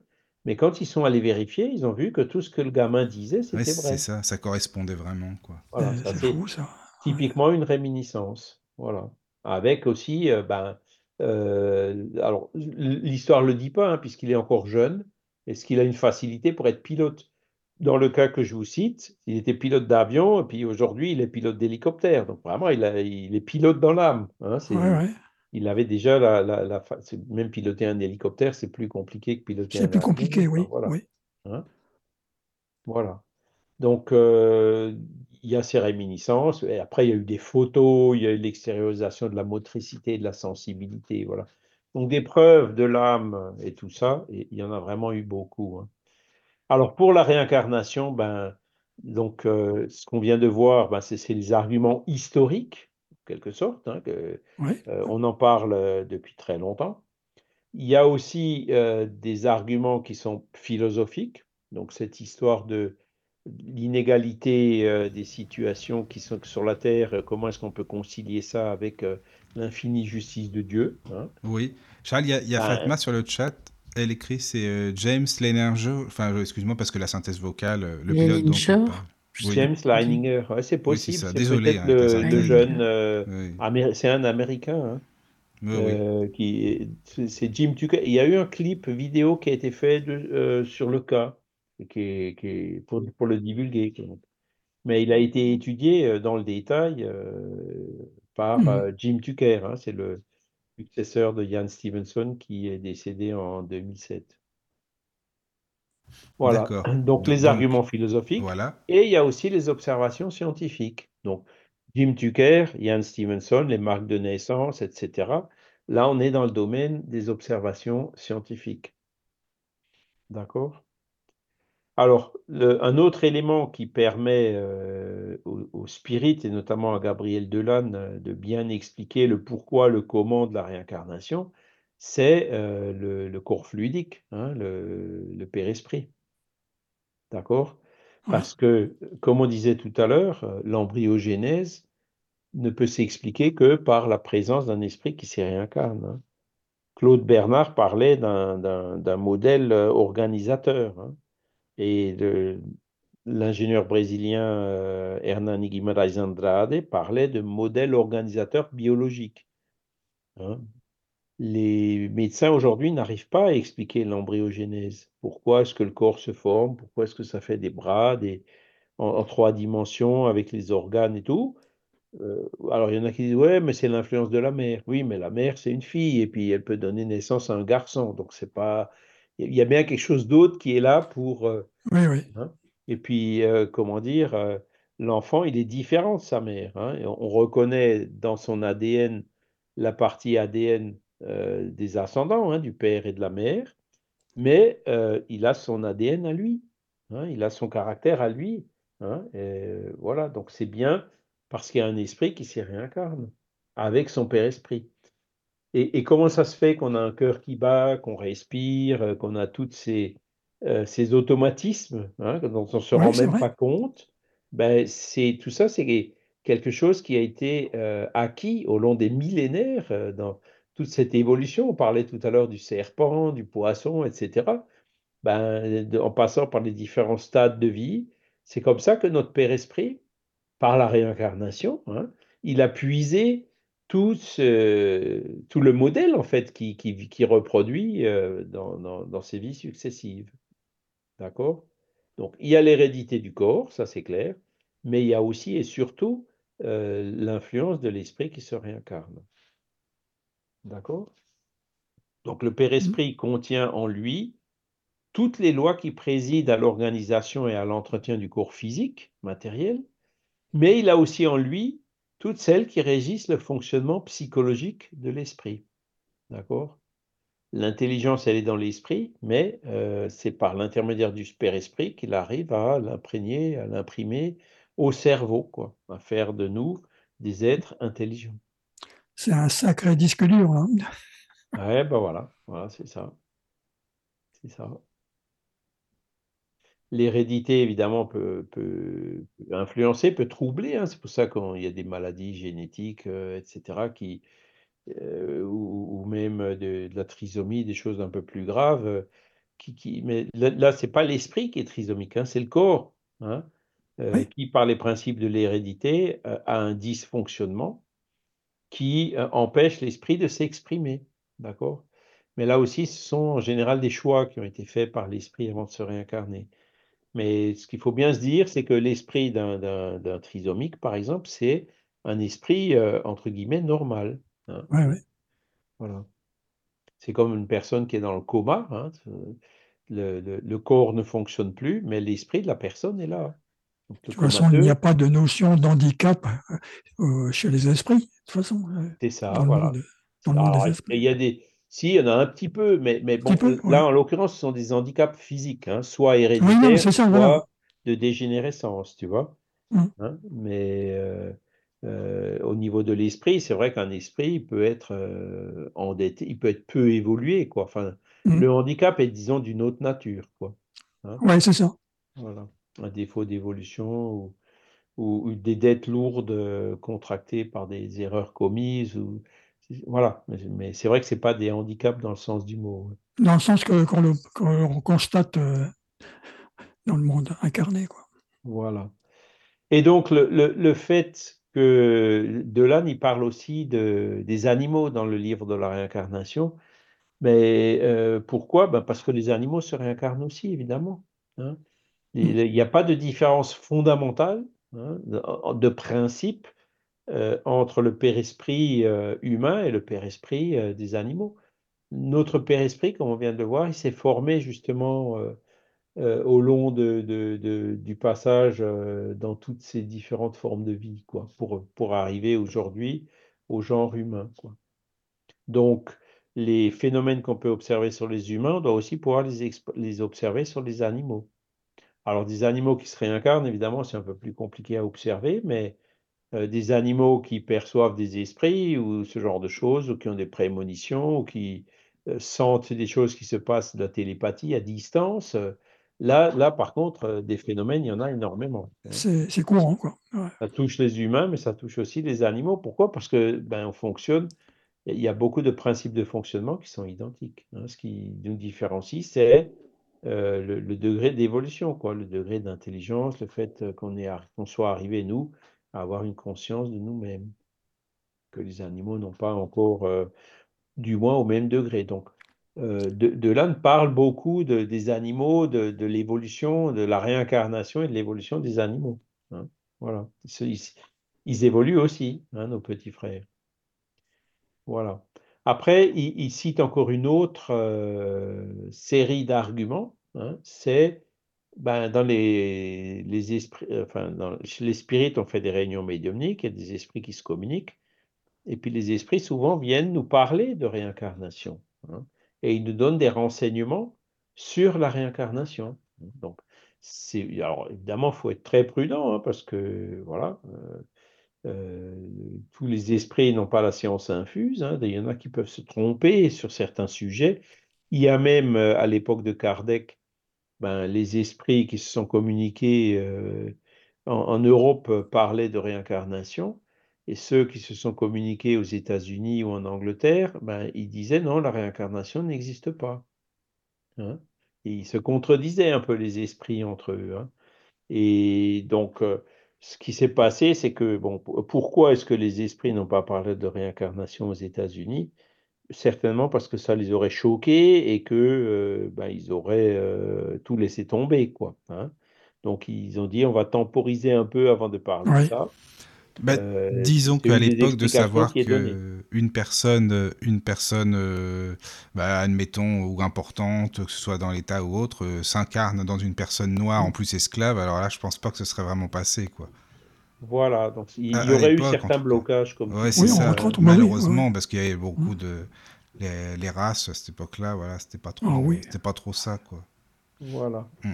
Alors qu'en alors qu'en France, chez Kardec, non, c'est même Kardec, qui, au début, il ne pensait pas à ça, il n'y croyait pas, mais il a fini par se convaincre, hein, par, par, justement par cette force de, logique et d'argument, comme en parlait Maxwell tout à l'heure. Hein. Et moi, je dois avouer que je suis passé un peu par le même genre de choses. Hein. C'est, je dis, bon, euh, qu'on a un esprit, oui, qui survit après la mort, oui, mais qui se réincarne, alors là, ça va trop loin. Quoi. Et, et, bon, les arguments de Kardec sont très forts, c'est vrai, mais euh, personnellement, je dois beaucoup à ce livre La réincarnation parce que c'est celui-là qui a vraiment dit bon, ça y est, maintenant, maintenant ça va, j'ai compris. Euh, on peut, peut pas continuer à nier les évidences. Hein, là, là, de là, vraiment, il, a rajouté encore une couche au niveau des preuves qui, qui, qui, a fini de me convaincre. Hein, mmh dans les communications spirites, ben, il y a des esprits qui disent, qui disent ben, Moi, je me souviens de mes vies antérieures. Alors, il y a un, très beau, très bel exemple hein, qui est venu par Chico Xavier. J'en ai déjà parlé aussi. C'est la série des romans de l'esprit Emmanuel. Oui. Hein, il y a 2000 ans. 2000 ans, oui. C'était Publius Lentulus à l'époque de, de, Ponce Pilate et puis de Jésus en, Judée. Hein. Euh, ensuite, 50 euh, ans plus tard, quand il était esclave. Ensuite, avec Christ, il en raconte deux, ou même trois, hein, où il a été euh, trucidé comme chrétien dans les arènes. Hein. Et puis, le quatrième de la série, c'est Renoncement, où il était déjà prêtre à l'époque de Thérèse d'Avila. Et puis donc aujourd'hui, ben, enfin, au XXe siècle, il était guide spirituel d'un personnage comme Chico Xavier, quoi, qui était quand même quelqu'un de remarquable. Donc, ben, l'esprit dit voilà, voilà mes vies passées, voilà comment les, différents stades euh, par lesquels je suis passé dans mon évolution, les différents choix que j'ai faits euh, avant de me réincarner, etc. Donc, euh, voilà, bon, alors c'est un témoignage d'esprit quand on regarde et quand on y réfléchit, on dit, bah oui, ça fait sens, il y a de la logique dans ce qu'il dit, etc. Donc, c'est là aussi, comme il disait, hein, une source de renseignement sur la réincarnation. D'accord?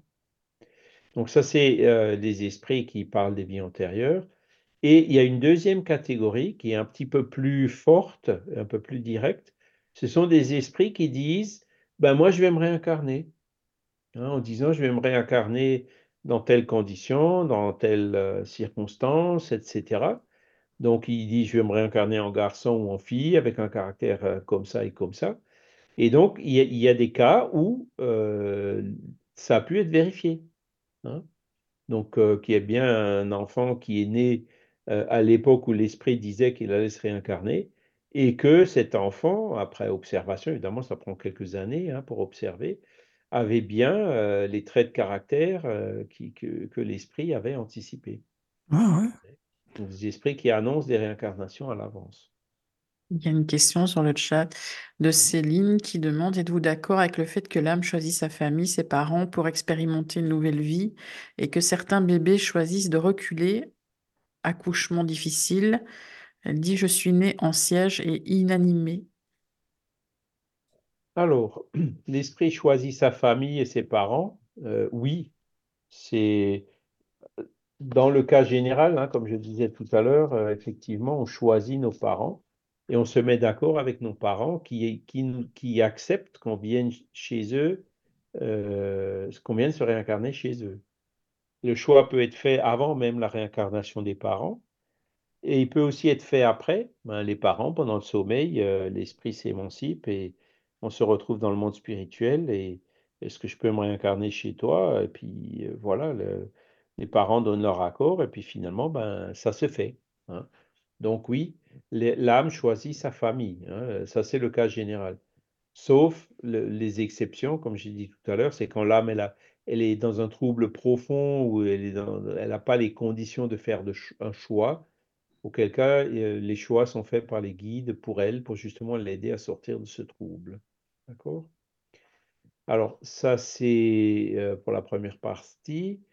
Euh, et que certains bébés choisissent de reculer.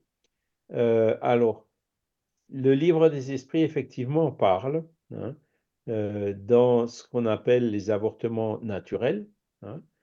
Euh, il peut y avoir des esprits qui se sont réincarnés et puis qui, en, cours de route, changent d'avis et qui finissent par euh, abandonner le, le, corps qui était en formation. D'accord? Donc ça peut effectivement arriver. Voilà. Après, elle parle donc des accouchements difficiles. Euh, l'accouchement difficile, bon, ça veut dire que le bébé a quand même choisi de rester au moins jusqu'à la naissance, d'accord? Euh, Donc ça, ça veut dire que euh, il n'a pas désisté en cours de route. L'accouchement difficile, ça peut plutôt être, comment dire, quelque chose qui était aussi programmé à l'avance. là encore, en coordination entre l'esprit qui se réincarne et les parents, hein, puisque les accouchements difficiles, c'est autant une épreuve pour la mère et pour le père, pour les parents, les proches, que pour euh, l'esprit qui se réincarne. Hein. C'est un peu comme, je dirais, le, cas un peu plus extrême, c'est la mort en bas âge. Ben, c'est plus une épreuve pour les parents et les proches que pour l'esprit lui-même. Ah hein. On est bien d'accord. Donc les accouchements difficiles, je le mettrais plutôt euh, dans cette catégorie-là. Voilà. Après, ben, aujourd'hui, c'est sûr que dans le temps, euh, la médecine n'avait pas les moyens. Puis quand les accouchements étaient difficiles, ben, c'est le bébé ou la mère qui mourait. Hein, ça arrivait malheureusement très souvent. Aujourd'hui, bon, ben, la mortalité infantile et la mortalité des femmes pendant l'accouchement est quand même euh, considérablement réduite hein, grâce au progrès et aux ressources dont qu'a la médecine aujourd'hui. Et la preuve, c'est que Fatima, ben, elle, est, là pour nous en parler.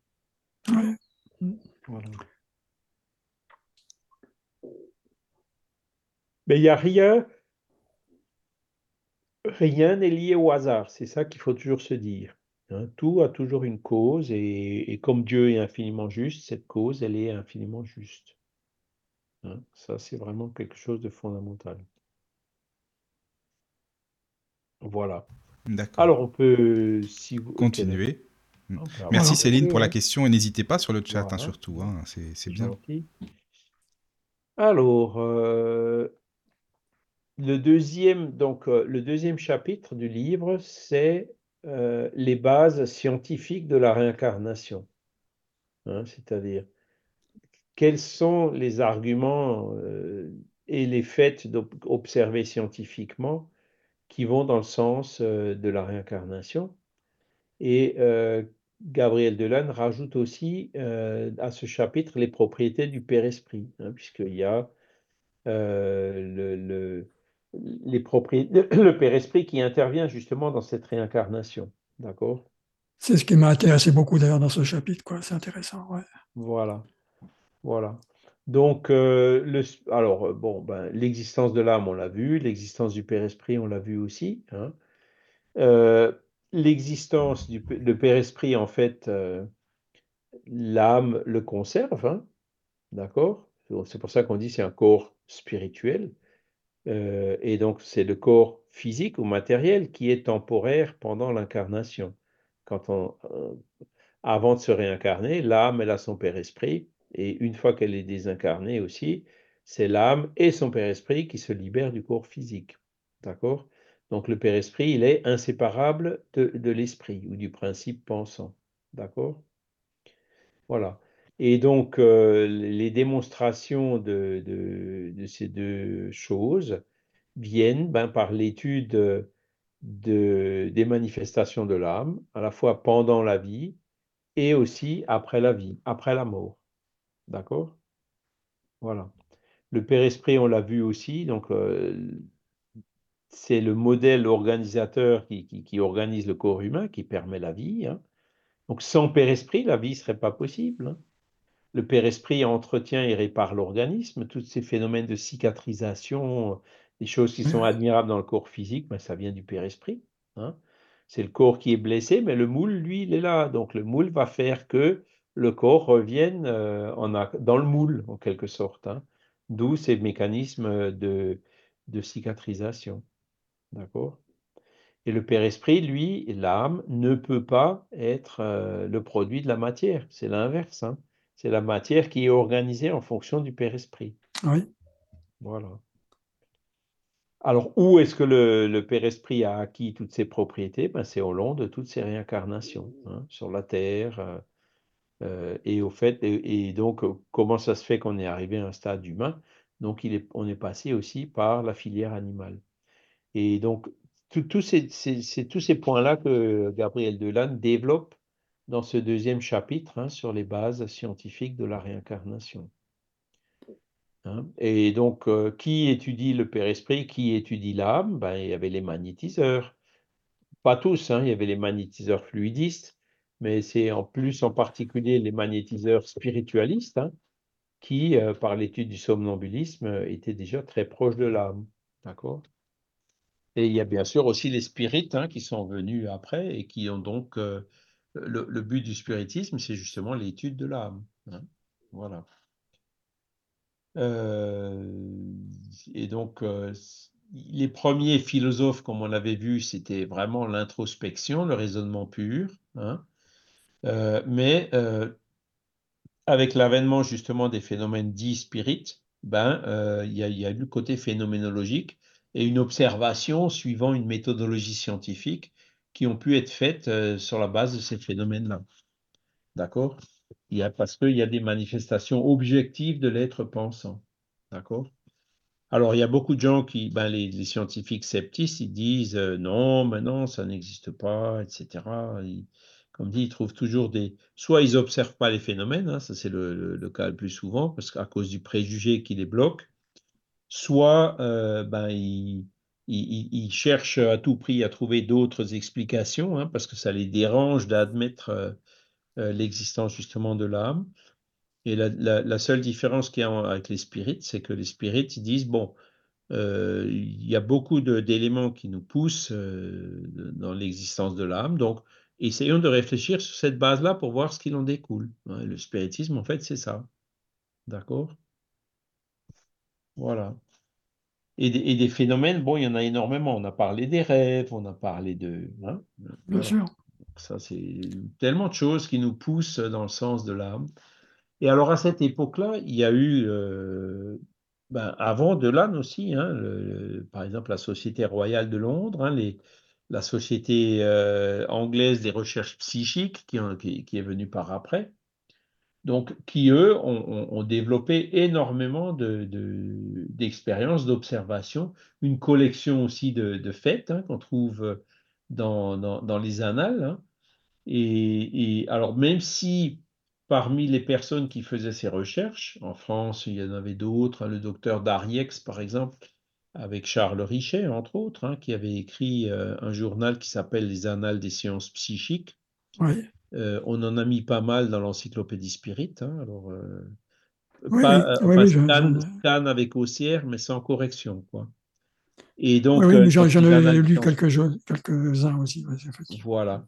Et ces annales de sciences psychiques, en fait, c'est euh, un peu l'équivalent de ce qu'on pouvait trouver à Londres. Hein. C'est-à-dire, euh, il y a vraiment un dictionnaire, un recueil de phénomènes. Voilà. Il, y a parfois des, essais interprétatifs, mais euh, l'axe principal, c'est de, compiler, de, rassembler un maximum de phénomènes. D'accord? Et donc là, ben, il y en a qui établissent, comme on l'a vu, la télépathie, on a vu la clairvoyance à l'état de sommeil, la clairvoyance à l'état de veille la prévision de l'avenir qui, s'est réalisée plusieurs fois, qui a fonctionné. Bon, toutes ces facultés-là ont été euh, observées euh, à de nombreuses reprises. Hein. Et ces facultés, donc, euh, ça vient de l'âme. Elles ne peuvent pas s'expliquer par le corps, par aucune des propriétés physiologiques du corps physique. On est bien d'accord. Hein. on a parlé de télépathie tout à l'heure. Hein. On n'a pas d'émetteur-récepteur dans, dans, notre corps physique. Donc, euh, ben, l'émetteur-récepteur, il passe euh, ailleurs, quoi. Ça passe par l'âme et par la transmission de pensée, hein, qui est le sens du mot télépathie. Et donc, euh, tout ça, ça a amené les spirites aussi à l'existence du corps spirituel ou père-esprit. Et là, Delanne, il ouvre une petite parenthèse en disant, ben, le, père-esprit, le corps spirituel, c'est pas non plus quelque chose qui date d'hier. Hein. C'est, ça date depuis très longtemps. Hein. Les hindous l'appelaient le Linga Sharira, les Hébreux l'appelaient le Néphes, les Égyptiens Ka ou Bai, les Grecs Oshema, Pythagore appelait le char subtil de l'âme, ou Eidolon, et le philosophe Kudwors, euh, il parlait déjà du médiateur plastique. Les occultistes, eux, ils parlent du corps astral. Saint Paul parlait du corps glorieux. Voilà. Donc, le ah. Père Esprit, c'est pareil, c'est Aujourd'hui, ben, avec la phénoménologie, on arrive à le voir de façon plus forte et plus nette. Hein. Euh, mais euh, la notion, elle existe depuis très longtemps. Hein. Après, ben, il y a les apparitions de vivants, les apparitions de défunts. Hein. Euh, donc, différentes catégories avec des preuves d'identité, euh, avec des informations qui sont inconnues euh, de, toutes les personnes qui sont présentes. Il y a eu des photographies qui ont été faites hein, de ces apparitions. Euh, les apparitions ont été perçues aussi par des animaux. Donc il y, a, plein d'arguments pour qui militent en faveur de l'authenticité de ces apparitions. Hein. Donc ça, c'est les apparitions qui peuvent se produire de façon spontanée. Il y en a d'autres qui sont faites de façon provoquée. Donc, c'est les phénomènes de matérialisation. Hein. Katie King avec William Crookes. Euh, et il, cite euh, l'Institut métapsychique international. Donc, c'était tout nouveau, hein, 1924. Il a écrit le livre. Ben, en 1920, euh, Limi a fait des études sur la médiumnité de Franek Kluski, qui ont obtenu notamment des moulages de mains avec de la paraffine et tout. et donc là, il y avait Richet, il y avait Gramont, il y avait le docteur Gelet, il y avait vraiment bon, des, des, gens qui étaient même à la limite sceptiques, qui étaient là pour contrôler le phénomène. Et le docteur Gelet qui avait mis des petits additifs dans la paraffine euh, en secret de tout le monde et il a bien vérifié qu'après, sur les moulages, on retrouvait bien cet additif, que ce n'était pas un truc qui a été amené d'ailleurs, euh, etc. Enfin, vous voyez le genre de conditions de, de, contrôle qui leur permettait euh, d'avancer euh, par là.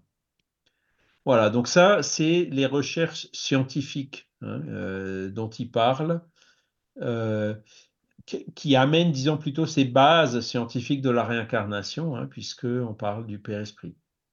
Euh, après, bon, plus loin, il va parler aussi des réminiscences. Hein. Voilà. Après, ben, il, y a deux chapitres hein, où il parle euh, des animaux. Donc, euh, ben, les lois qui gouvernent la vie, ben, sont quand même très similaires dans entre la vie animale et puis l'échelle et puis la vie humaine. Hein. L'être humain, c'est un mammifère. Hein. Voilà. Donc, il y a les autres mammifères, ben, comme les humains, respirent, ils ont un cœur, ils ont un rein, ils ont un esprit, ils ont un peu esprit. Hein. L'âme, elle est passée par cette filière animale, donc ben, il y a la théorie de l'évolution. La marque Darwin, donc là, de là, il en parle très clairement, hein, euh, de toutes les autres théories qui sont venues par après. Et donc, euh, de en profite pour dire, ben, OK, ils ont vu l'aspect matériel de l'évolution, hein, au niveau des corps, des fossiles et tout ce qu'on a pu trouver, mais euh, les spirites, eux, ils voient le, moteur de cette évolution qui est le Père Esprit. C'est le, c'est le père-esprit qui se développe graduellement et qui, vient, qui va imprimer euh, son développement dans les corps physiques dans lesquels il se réincarne. D'accord? Donc c'est voilà. La réincarnation permet d'expliquer cette évolution. D'accord? Voilà. Euh, après, il parle aussi ben, des signes d'intelligence qu'on retrouve chez les animaux. bon, tous ceux qui ont un chien ou un chat ou un animal domestique s'en rendent, je pense, assez facilement compte. Hein. Ben, les chiens et les chats qui, les animaux domestiques ou les animaux évolués, ben, ils ont, ou d'où est-ce qu'ils ont tiré ça? Ben, Aussi par la réincarnation, par leur évolution. Hein. Et après, bon, ben, de là, ici, quelques, quelques phénomènes qui avaient été euh, observés à l'époque, euh, notamment des, des, chevaux, des chevaux Hein, qui faisait des ah calculs mathématiques. Hein. Ah oui, calculs, Voilà, les chevaux calculateurs d'Elberfeld.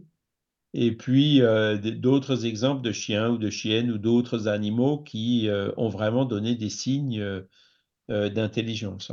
Là, là aussi, il y a des contestations. Hein. Est-ce que c'est l'animal qui a cette intelligence en lui ou est-ce que c'est un esprit qui influence l'animal pour faire le calcul? Bon, voyez, les deux explications existent. Hein, mais euh, la réincarnation permet de, l'expliquer, comment cette, euh, intelligence apparaît petit à petit chez les animaux, comment est-ce qu'elle se développe. Euh, et, ça, on peut l'observer très facilement. D'accord? Voilà. Après, ben, il y a les pressentiments des chiens, il y a toutes ces facultés supranormales qu'on peut observer aussi chez les animaux. Je vous avais cité un jour l'exemple, j'étais jeune euh, chez des amis, et puis le chien qui s'est mis à hurler à un moment donné. Mmh. Et donc personne ne comprenait pourquoi le chien il hurlait, il pleurait, il était inconsolable et tout. Et l'explication, elle est venue quelques heures après, quand le téléphone a sonné en disant, ben, il y a des cousins très proches que le chien connaissait bien, qui ont eu un accident grave. Et ça, c'était en Alsace, et puis l'accident a eu lieu euh, à Nantes. Hein, donc juste voilà. Ah oui, quand L'animal l'a perçu. Hein. Ah oui. C'était exactement l'heure, euh, etc. D'accord. ça me fait penser aussi à un militaire donc qui avait un chien et puis donc il devait partir en mission euh, extérieure euh, loin et avant de partir il a laissé son chien donc à un voisin ou à un ami quoi et, mmh. malheureusement il est décédé là-bas il s'est fait tuer et au moment où il a été tué, le chien s'est mis à hurler hein, dans, là où il était. Et euh, il se demandait pourquoi, et euh, ils ont su pourquoi après. Effectivement, ça correspondait, euh, le hurlement correspondait à la, au décès hein. du soldat, tu vois, alors qu'il était à mmh. je ne sais pas combien de milliers de kilomètres, tu vois. Après, ben, les animaux, ils, voient des fantômes, hein, ils voient des apparitions. voilà, ça, ça, beaucoup plus souvent qu'on ne le pense. Hein. Combien de fois je vois notre chien qui, qui, regarde fixement dans une direction où il n'y a rien sur un mur qui est blanc en, aboyant, quoi. Hein. Donc, c'est comme vraiment comme s'il percevait quelque chose. Hein. il y a des lieux hantés par des animaux. Hein, ça, il, cite quelques cas aussi. voilà. Et puis, des, voyants qui voient des animaux. Il, y, avait un, cas de, que j'ai trouvé dans. Alors, c'est pas de l'Inde qui en parle, c'est venu par après.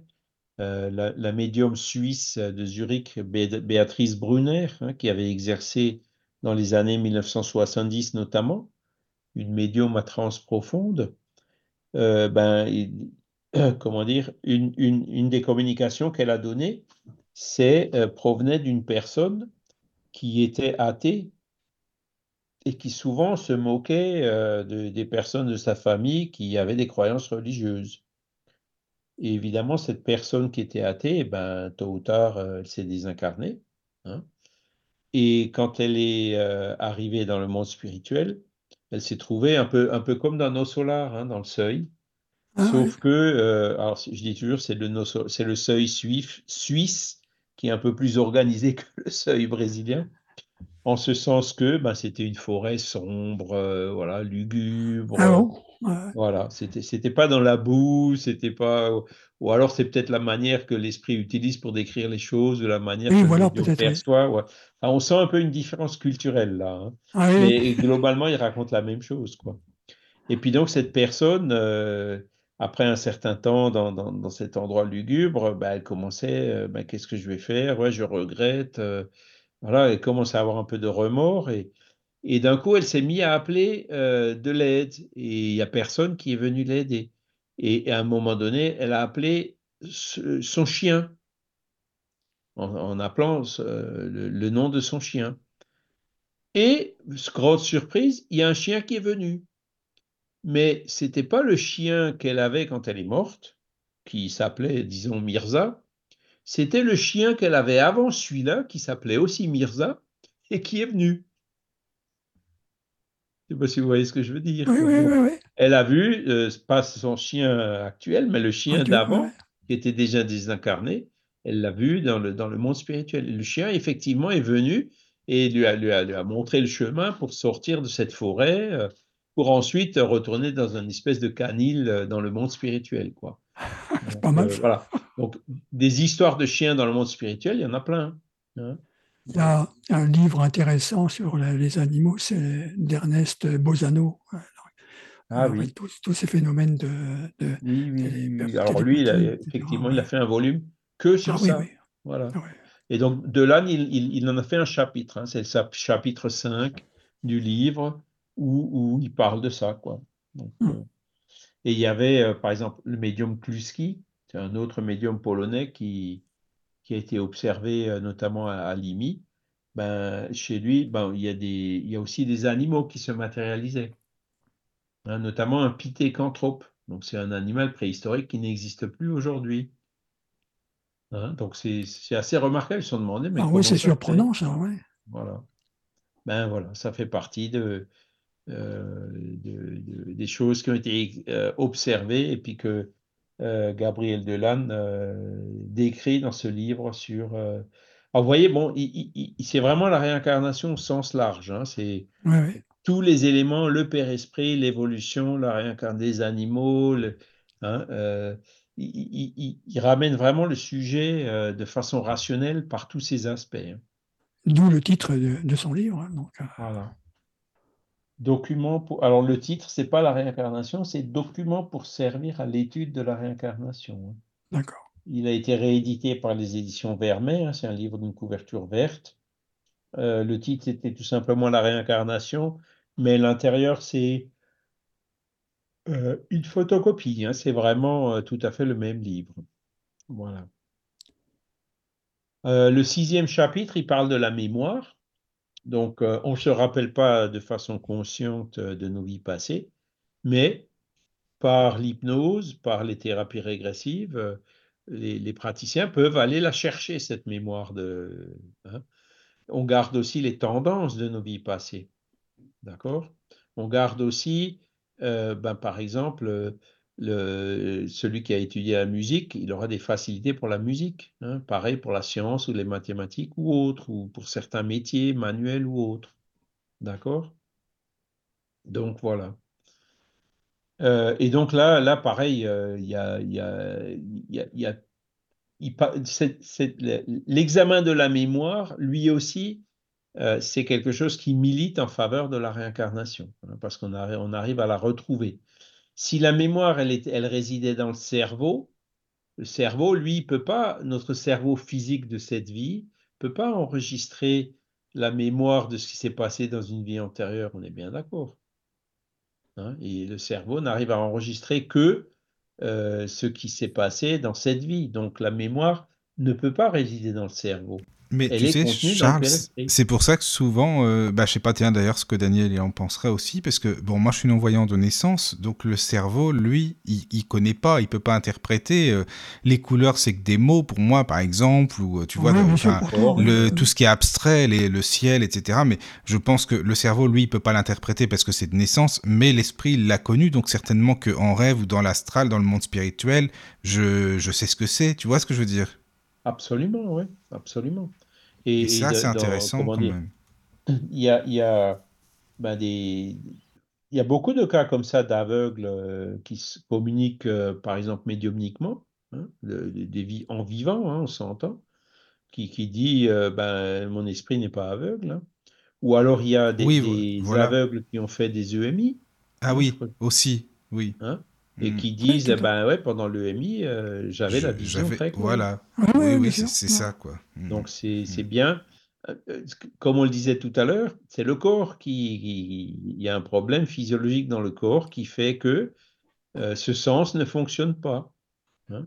Et donc effectivement le, cerveau ben, toute la partie du cerveau qui est utilisée dans l'interprétation, l'analyse des, des, images qui capturées par le nerf optique, ben, chez les aveugles, elle est. Euh, elle fonctionne plus ou moins.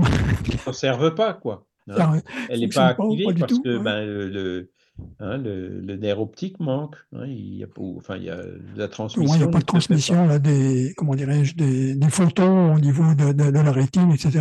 Tu vois, Donc ça ne suit pas. Quoi après, l'aveugle, c'est soit au niveau du capteur, soit au niveau du transmetteur. Voilà, il y a certainement différentes causes. Hein, oui, bien sûr. De la cécité. Voilà. Ouais, bon, c'est surtout, surtout, si vous voulez, la régression de la mémoire, hein, euh, comme, on en a parlé un petit peu au début, hein, euh, par la question qui a été posée, qui, voilà, il y, a des choses que, comment dire, il n'y a que l'esprit qui pouvait le savoir. Hein. Le, cerveau, lui, ne pouvait pas le savoir. Il y a aussi une, une association des états physiologiques et des états psychologiques. Les douleurs qui reviennent en fonction de... Hein, s'il faut remonter par exemple à l'accouchement, ben, il, y a, toutes ces phases-là avec toutes les, situations du moment, l'état physiologique de, de, ce moment psychologique qui revient un petit peu au jour. Quoi. Et qui, ça aussi, c'est des choses que les praticiens des régressions doivent faire attention parce que euh, ça peut être euh, parfois assez éprouvant, voire douloureux. Voilà. Qu'est-ce qu'on peut dire d'autre? Donc voilà, donc ça c'est pour euh, le chapitre 6. Voilà, c'est ça. Mémoire. Oui, oui. Dans le chapitre 7, il va un peu plus loin, il parle des expériences de rénovation de la mémoire. Oui, ah oui. Euh, Léon Denis, par exemple, alors c'est par exemple, lui, il disait, il se souvenait de ses, de ses, vies antérieures, mais il fallait qu'il fasse l'effort, il fallait qu'il fallait qu'il aille les chercher, ses souvenirs. Hein. Mais en, allant les chercher, en demandant l'aide de son guide et tout, il y arrivait. Hein sans avoir besoin d'hypnose ou d'un thérapeute euh, qui, euh, qui l'induit euh, soit par, à cette, soit par le magnétisme, soit par l'hypnotisme à cette régression. Il y arrivait lui-même. Hein. on, on, on, peut y avoir accès à ces choses-là. Voilà. Alors, pas tous. Ceux qui veulent, Léon Denis, lui, l'a voulu. Moi, je ne veux pas. Donc, forcément, je pense que je, mets moi-même un blocage, donc j'y arriverai pas. Hein. Euh, puis parce que bon, ça m'est pas nécessaire pour savoir, euh, d'après les tendances que j'ai, le genre d'erreur que j'ai pu faire et ce qu'il faut que je travaille pour supprimer ces tendances et évoluer quand même. Hein, voilà. Mais ensuite, bon, alors des expériences comme ça, il y en a eu énormément. Et Léon Denis parle dans ce chapitre des difficultés justement pour euh, qu'on a au niveau de la, régression hein, des mémoires des vies antérieures. Alors, des fois, c'est authentique, mais il peut y avoir aussi plusieurs euh, travers qu'il faut savoir détecter. Hein. parce que le, sujet, il peut par exemple simuler, il peut inventer des choses. Hein. Euh, la personnalité qu'il décrit, elle peut être dans ce cas-là complètement fictive. Ou alors, il pense que c'est une vie antérieure à lui, alors qu'il est en train de voir la vie d'un autre esprit. Ah oui, j'avais entendu ça aussi. Même en état d'hypnose, que c'est pas forcément euh, sa, vie antérieure ou ses vies antérieures. voilà. il peut y avoir de la clairvoyance. Oui, c'est ça. D'ailleurs, il y a, dans, ces expériences de régression et de réincarnation, il y a euh, certains auteurs, par exemple Karl Müller, hein, qui, a, fait un beau livre sur la réincarnation en langue anglaise, qui date de, des années 1960, euh, déjà après les premiers livres de Stevenson. Donc lui, il admettait que dans certains cas, les témoignages qu'il recevait, euh, l'esprit se réincarnait avant de s'être désincarné. Et ça, au niveau euh, du, les esprits, ils disent non, c'est pas possible. L'esprit ne peut, ne peut animer qu'un seul corps, et le corps ne peut être animé que par un seul esprit. Hein. Il peut y avoir une obsession, de l'influence, etc. Mais il n'y a qu'un seul esprit qui est dans ce corps-là. Et donc, euh, bon, lui, il admettait ça, ça ne le choquait pas plus que ça. Mais pour les spirites, ça pose un problème, puisque ça contredit un peu le. c'est là où il faut justement dire bon, ben, faisons des recherches pour essayer de comprendre. Donc, une des expériences que, que, que les spirites avancent dans ces cas précis, c'est que la personne, en fait, qui dit c'est ma vie antérieure, en fait, c'est pas sa vie, mais elle perçoit l'esprit dont c'était la vie, qui n'était pas le sien. ah oui, c'était d'accord. Voilà, il, peut toujours y avoir plusieurs. Hein, c'est pour ça que ces recherches-là, ces études et ces réflexions sont assez complexes, parce que si vous êtes en phase d'un sceptique, il vous trouvera toujours d'autres explications. Hein c'est par l'ensemble des phénomènes. C'est ça pour ça que Gabriel Delanne, il a vraiment fait tout le tour de la question dans ce livre, que euh, il a pu, euh, comment dire, euh, mettre en évidence. Et là où on arrive à la fin en disant, ben oui, effectivement, la meilleure explication, c'est encore celle-là. Hein. Hein, celle, qui, celle qui permet d'expliquer tous les cas. Charles, excuse-moi, sur le chat, euh, euh, les auditeurs discutent de nos Solar 2. Il est, il est sorti en français. Jean-Yves, je crois qu'il dit qu'il est sorti en français. Le... Excuse-moi, parce que tu parlais du seuil tout à l'heure, nos Solar. Ah oui, oui. tu crois que le film, il est sorti? 2, euh, il y a... c'est le film. Oui, le film, je crois qu'il parle du film. Oui, c'est le film qui s'appelle Nos Solar 2. Alors, je, je, pour moi, il n'est pas encore sorti, mais il est sur le point de sortir. Ah, d'accord. Il sortira en cette année, en hein, février ou en mars. Ah oui, c'est bientôt. Oh, d'accord. Alors, nos Solar, on a eu du mal, hein, ça a mis plusieurs années avant d'arriver en France. Ah bah oui, ça m'étonne pas du tout, hein, ça c'est sûr. Et donc euh, après, c'est les politiques euh, économiques. Euh, oui, voilà, c'est ça. Bon, quand tu vas sur des machins, tu reçois des messages du genre le pays où vous vous connectez ne vous permet pas de visionner tel film. oui. C'est parfois un peu pénible. Et, ils ont compliqué quand même pas mal les choses. Mais bon, on finira par l'avoir, hein, je pense. Et en fait, Nos Solar 2, il est basé sur un livre qui est le deuxième, hein, qui s'appelle Les Messagers. Ah oui, c'est Les Messagers. Ah, d'accord. Ah, bah, il y aura 13 Nos Solar dans ce cas-là, si, euh, ici il faut, alors. Parce qu'il y a 13 livres, là. Ben, alors, ouais, voilà. Alors, le problème, c'est que Nos Solar, euh, ben, un film, ça coûte euh, des millions, hein, ça coûte cher à eh faire. oui, c'est ça. Toujours l'aspect financier, de toute façon. Tony Film avait fait Nos Solar. Et, un des problèmes euh, de ces films-là, c'est que en fait, euh, ils sont euh, extrêmement piratés. C'est un peu malheureux, mais les spirites sont pas très disciplinés. Ils disent non, mais ça c'est fondamental. Bah, en même temps, euh, c'est pas faux. Euh, ils veulent divulguer le message. ils ont raison. Hein, bah, ça part d'une bonne intention. C'est ça, quoi. Ils font pas ça pour gagner de l'argent. Non, non, mais non, pas du tout. Non. Mais, mais d'un autre côté, du coup, les producteurs disent ah mais attends, moi ça coûte très cher, il faut que je rentre dans mes sinon bah, je fais plus de films. tu vois? Et c'est ça qui se passe donc, euh, tu vois, le deuxième, il a mis euh, quoi, 15 ans à sortir après le premier. Et ça, c'est une des raisons. D'accord? C'est une des raisons euh, qui a fait que ça a duré aussi longtemps pour avoir ce deuxième film.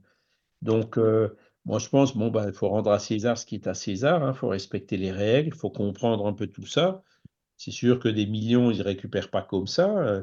Le gars qui investit, qui perd de l'argent, ben, après, il n'investit plus dans le même domaine, quoi le fait de, de, de, vouloir trop en faire, même si ça part d'un bon, d'une bonne intention, finit par, par, par, euh, avoir pour conséquence l'inverse, c'est-à-dire qu'il n'y a plus de films qui sont faits, tu vois. nuire, Donc c'est pour ça que je dis, bon, il faut respecter.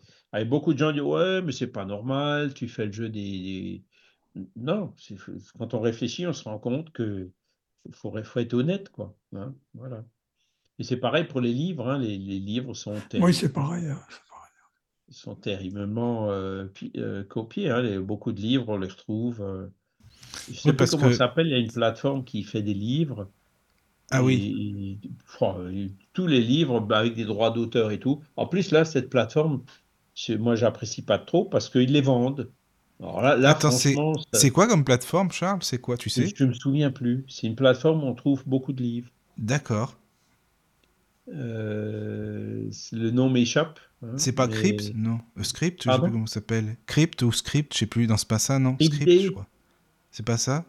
Script c'est possible. Ouais, Script, pardon, excuse-moi. C'est peut-être ça, alors, désolé. C'est possible que ce soit ça, ouais. Parce que je suis abonné à une plateforme, euh, c'est 10 euros par mois, et peut-être c'est ça, je sais pas, là. Non, mais c'est ça, c'est payant, tu vois. Ils piratent et il faut payer les gens qui. Ah, mais oui, c'est ça. alors, bah, cherche pas, c'est celle-ci, parce qu'il y a plein de livres dedans qui sont. Oui, oui, oui, oui, oui, ça, c'est sûr. Je sais que je sais qu'en fait, c'est des avocats qui tiennent le truc et qui se battent juridiquement ah, contre les, ah, bah oui.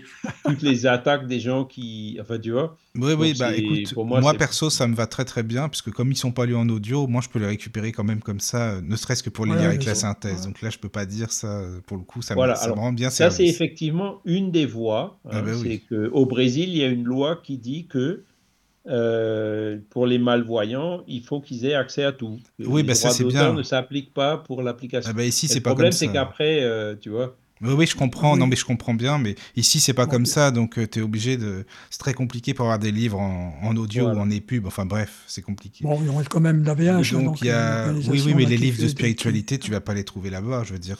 Moi, j'ai trouvé des bouquins de Joachim Boufflet que je pourrais pas trouver ailleurs, par hein, exemple. Hein, tu vois. Oui, oui, non, je suis d'accord avec toi. Et bon, enfin, bref. Pour les malvoyants, je suis tout à fait d'accord. Il hein, n'y a rien à dire. La loi est juste. Autant les gens qui en profitent oui, pour pirater le livre, alors qu'ils sont tout à fait voyants, qu'ils pourraient payer 5 ou 10 euros pour avoir le livre. Oui, oui. Autant là, ça, va trop loin. quoi. C'est mmh, mmh. dur pareil, il faut trouver le juste milieu. Sinon, bientôt, il n'y aura mmh. plus de livres, c'est ça? Ça a toujours été un grand débat, ça. c'est comme tout. Donc, alors, le livre, euh, pardon, excuse-moi, pour répondre à, la personne qui écrit, euh, c'est le 2, mais il est en portugais, mais il n'est pas encore en français. Hein, c'est ça, le No Solar, le film. Alors, après, il y aura probablement des sous-titres assez rapidement. Hein, ah oui, oui, ça c'est sûr qu'il y en aura, oui. Il n'était hmm. pas doublé. Hein. Il est ça doublé aujourd'hui parce que. Et là, c'est pareil, c'est Jupiter Film qui a racheté les droits pour la France. Donc, ils ont investi pour avoir les droits, ils ont investi pour faire le doublage en français.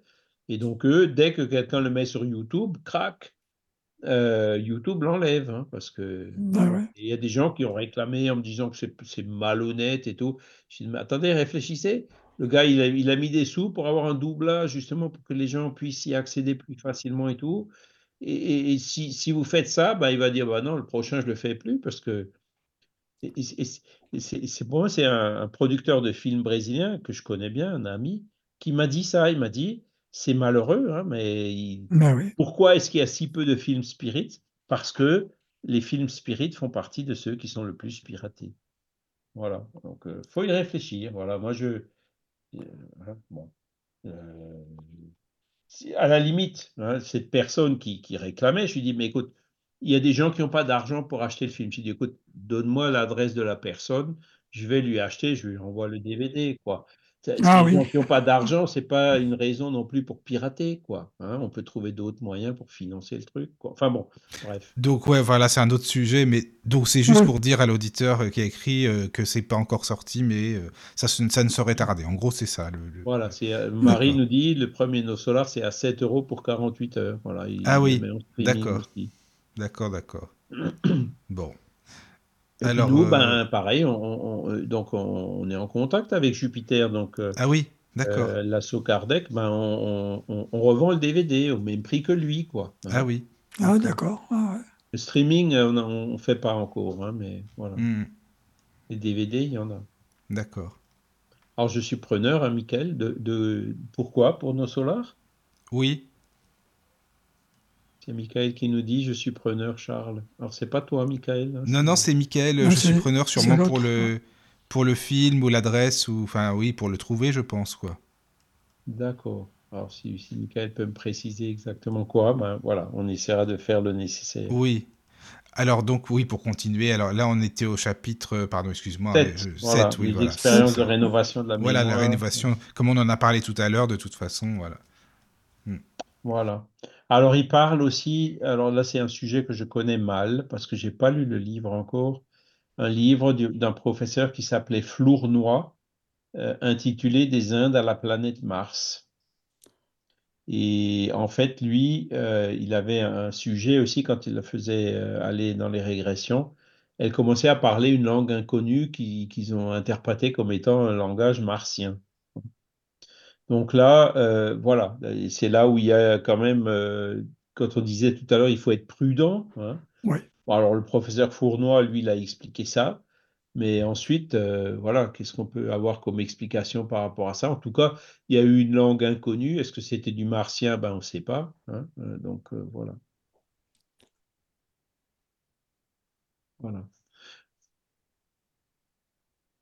Voilà. ensuite, qu'est-ce qu'on peut encore dire Alors, les enfants prodiges. Ah oui, ah. ça aussi. Chapitre 8. Oui. Donc, euh, l'hérédité, est-ce que euh, les parents de Mozart étaient musiciens? Bon, tiens, je pose une bonne question. Là, je suis pas sûr. Enfin, en tout cas, il y a des fils de musiciens qui sont pas du tout musiciens, et il y a des fils de gens qui sont pas du tout musiciens qui sont musiciens. D'accord Tout à fait. Donc, voilà, ça, ça vient pas de l'hérédité, ça vient de l'esprit, ça vient de ce qu'il a acquis dans une vie antérieure. Hein. Encore un, élément qui prouve la réincarnation. D'accord L'hérédité psychologique hein, ou l'hérédité des facultés de l'âme n'existe pas. Il n'y a que l'hérédité, on la voit au niveau du corps physique, au niveau de l'ADN. D'accord Voilà. Alors, euh, il y a de là, il cite beaucoup d'exemples de savants qui sont issus de familles tout à fait ignorantes et réciproquement des hommes de génie qui ont des enfants dégénérés. Ah ouais. Est-ce que vous voulez que je vous cite quelques exemples? Alors attendez. Oui, ah bah, ah bah oui, au contraire, pour les auditeurs. Mm. C'est bien. Euh, il existe un grand nombre, un nombre considérable d'exemples de grands savants qui sont sortis des milieux les plus ignorants. Par exemple, Roger Bacon, Berkeley, Berzelius, Blumenbach, euh, Auguste Comte, Copernic, Claude Bernard, Descartes, Galien, Galvani, Hegel, Hume, Kant, Kepler, Locke, Malbranche, Priestley, Réaumur, Spinoza, enfin voilà, bon, je vais arrêter. Donc, c'est tous des, des, des, des, génies qui sont nés. moi, je pourrais rajouter par exemple Camille Flammarion, hein, puisque je l'ai vu récemment. Ses parents mhm. étaient agriculteurs. Hein. Ah oui, d'accord. Il n'y a rien qui le prédisposait à devenir astronome brillant comme il l'est devenu. Hein. Mhm. D'accord? Non, non, moi non plus. Donc, il est né à euh, Montigny-le-Château, en Haute-Marne, ce qu'on appelle la Haute-Patate dans la région. là. Ah. Voilà, et pourtant, euh, voilà, c'était. Euh, il est devenu un Camille Flammarion. Hein, voilà. donc, ça, ce sont donc des, exemples. voilà, c'est d'où est-ce que toutes ces personnes qu'on a signées ont tiré leur génie? C'est pas de leurs parents, clairement. Hein c'est pas de leur famille.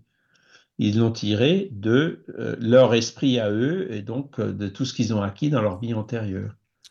Après, il y a l'inverse. Euh, un nombre considérable de grands hommes dont les descendants furent même au-dessous de la moyenne. Alors il dit Périclès engendra deux sceaux tels que Paralos et Xantippe, Xantippos. Le sage Aristippe donne le jour à un furieux comme Clinias. Le grand historien Thucydide naquit un inepte Milésias. Socrate et Thémistocle n'engendrent que des fils indignes. Euh, Cicéron, hein, euh, avec son fils, Germanicus et, Caligula, Vespasien et Domitien. Le grand Marc Aurèle a pour fils un furieux tel que Commode. Dans l'histoire moderne, hein, le fils de Henri IV, de Louis XIV, de Cromwell, de Pierre le Grand, comme ceux de La Fontaine, de Crébillon, de Goethe et de Napoléon, disposent de tant d'autres exemples qu'on pourrait citer. Voilà. Après, il a un chapitre, enfin un sous-chapitre aussi où il parle plus spécifiquement des musiciens. Hein. Alors évidemment, il y a euh, Handel au XVIIe siècle. À 10 ans, hein, il composait des motets euh, charité dans l'église de Halle. Il y a le cas de Mozart, hein, qui est bien connu. À 4 ans, il exécutait une sonnette. Sa faculté musicale s'est développée euh, aussi rapidement qu'à 11 ans, il a composé deux opéras, hein, Finla Simplici et Bastien et Bastienne, à 11 ans. Voilà. Euh, bon, après, il y a Beethoven, hein, qui, à 10 ans déjà, avait un remarquable talent d'exécutant. Hein. Euh, Paganini euh, a commencé à 9 ans. Il était applaudi dans, dans ses concerts. Applaudi, oui, oui. Meyerbeer à 6 ans, Liszt à 14 ans, Rubinstein à 11 ans. Arthur, oui. Voilà. Saint-Saëns aussi à 11 ans. Il faisait son premier concert de piano. Et euh, à 16 ans, il a fait exécuter sa première symphonie. Voilà, donc il, est assez prolifique. Il cite plein, plein, plein d'exemples comme ça hein, de l'âme pour dire ben, des cas, il y en a, il y en a beaucoup, et euh, on peut pas les. Voilà, la meilleure explication pour tous ces cas-là, eh ben, on, y revient encore et toujours, c'est la réincarnation. Ça, c'est ça, c'est un, des, je dirais, les plus populaires et les plus forts, quoi. Hein. Voilà. Il est né sous une bonne étoile? Non, non, il a travaillé ça pendant euh, ses vies antérieures. Hein. Oui, mmh. parce qu'on se dit, ah, bah, c'est bien, il est vraiment né, sous, comme tu le dis, sous une bonne étoile, ou alors euh, il est tombé dans la bonne famille parce qu'il avait un père euh, musicien et tout, alors que comme tu le disais, pas forcément. Donc voilà, ça bah explique beaucoup de choses. C'est sûr. Absolument, oui. Mmh, mmh. Absolument. Et donc, il parlait de la mémoire, ben voilà, la prédisposition s'explique pas par l'apprentissage dans cette vie, mais par la mémoire apportée par l'esprit et son Père Esprit dans le nouveau corps. Et ça finit par affleurer dans la conscience, à se transformer en faculté euh, dans cette vie-là. D'accord? Voilà. Bon, après, et là, il a, on a cité des, des, exemples des musiciens, il y a aussi des peintres, il y a des savants, des littérateurs, des poètes. Flammarion, hein, je, le reprends puisque j'ai fait une conférence sur lui euh, en anglais euh, euh, dimanche là. Ben, il est rentré comme calculateur à l'Observatoire de Paris à 16 ans. Hein. Ah oui. Il était très très jeune. Oh, hein. oui, des calculs astronomiques assez C'est énorme. Bah oui, oui, c'est vrai parce qu'à à 19 ans, je crois qu'à 19 ans, il avait déjà écrit un bouquin, il me semble, si je dis pas de bêtises. À 19 ans, ouais, il a écrit euh, La pluralité des Oui, c'est ça. Ah, c'est celui-là. 1862. Mm. Voilà, donc c'est encore un autre exemple de euh, d'enfant précoce. Et, il l'analyse lui-même dans son. Hein, il a un livre où il dit il le dit, hein, euh, mes parents, regardez, ils étaient ça, ils étaient ça, mes frères, mes sœurs.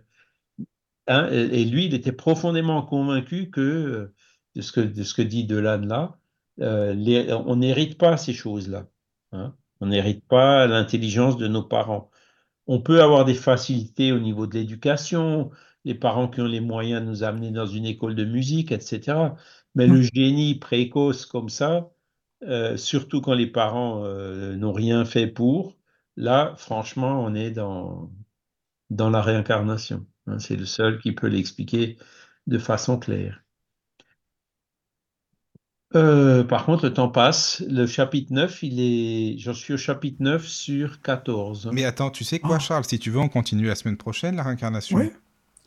Euh, si vous voulez, ouais, parce que le, chapitre 9, euh, je pense qu'il nous faudra un peu plus de temps. Oui, oui, non, mais c'est bien les réminiscences, on en a parlé un peu. D'accord. Et là, par contre, je pense que ça vaut le coup. De, non, mais si tu veux, on peut, on peut continuer, passer du temps.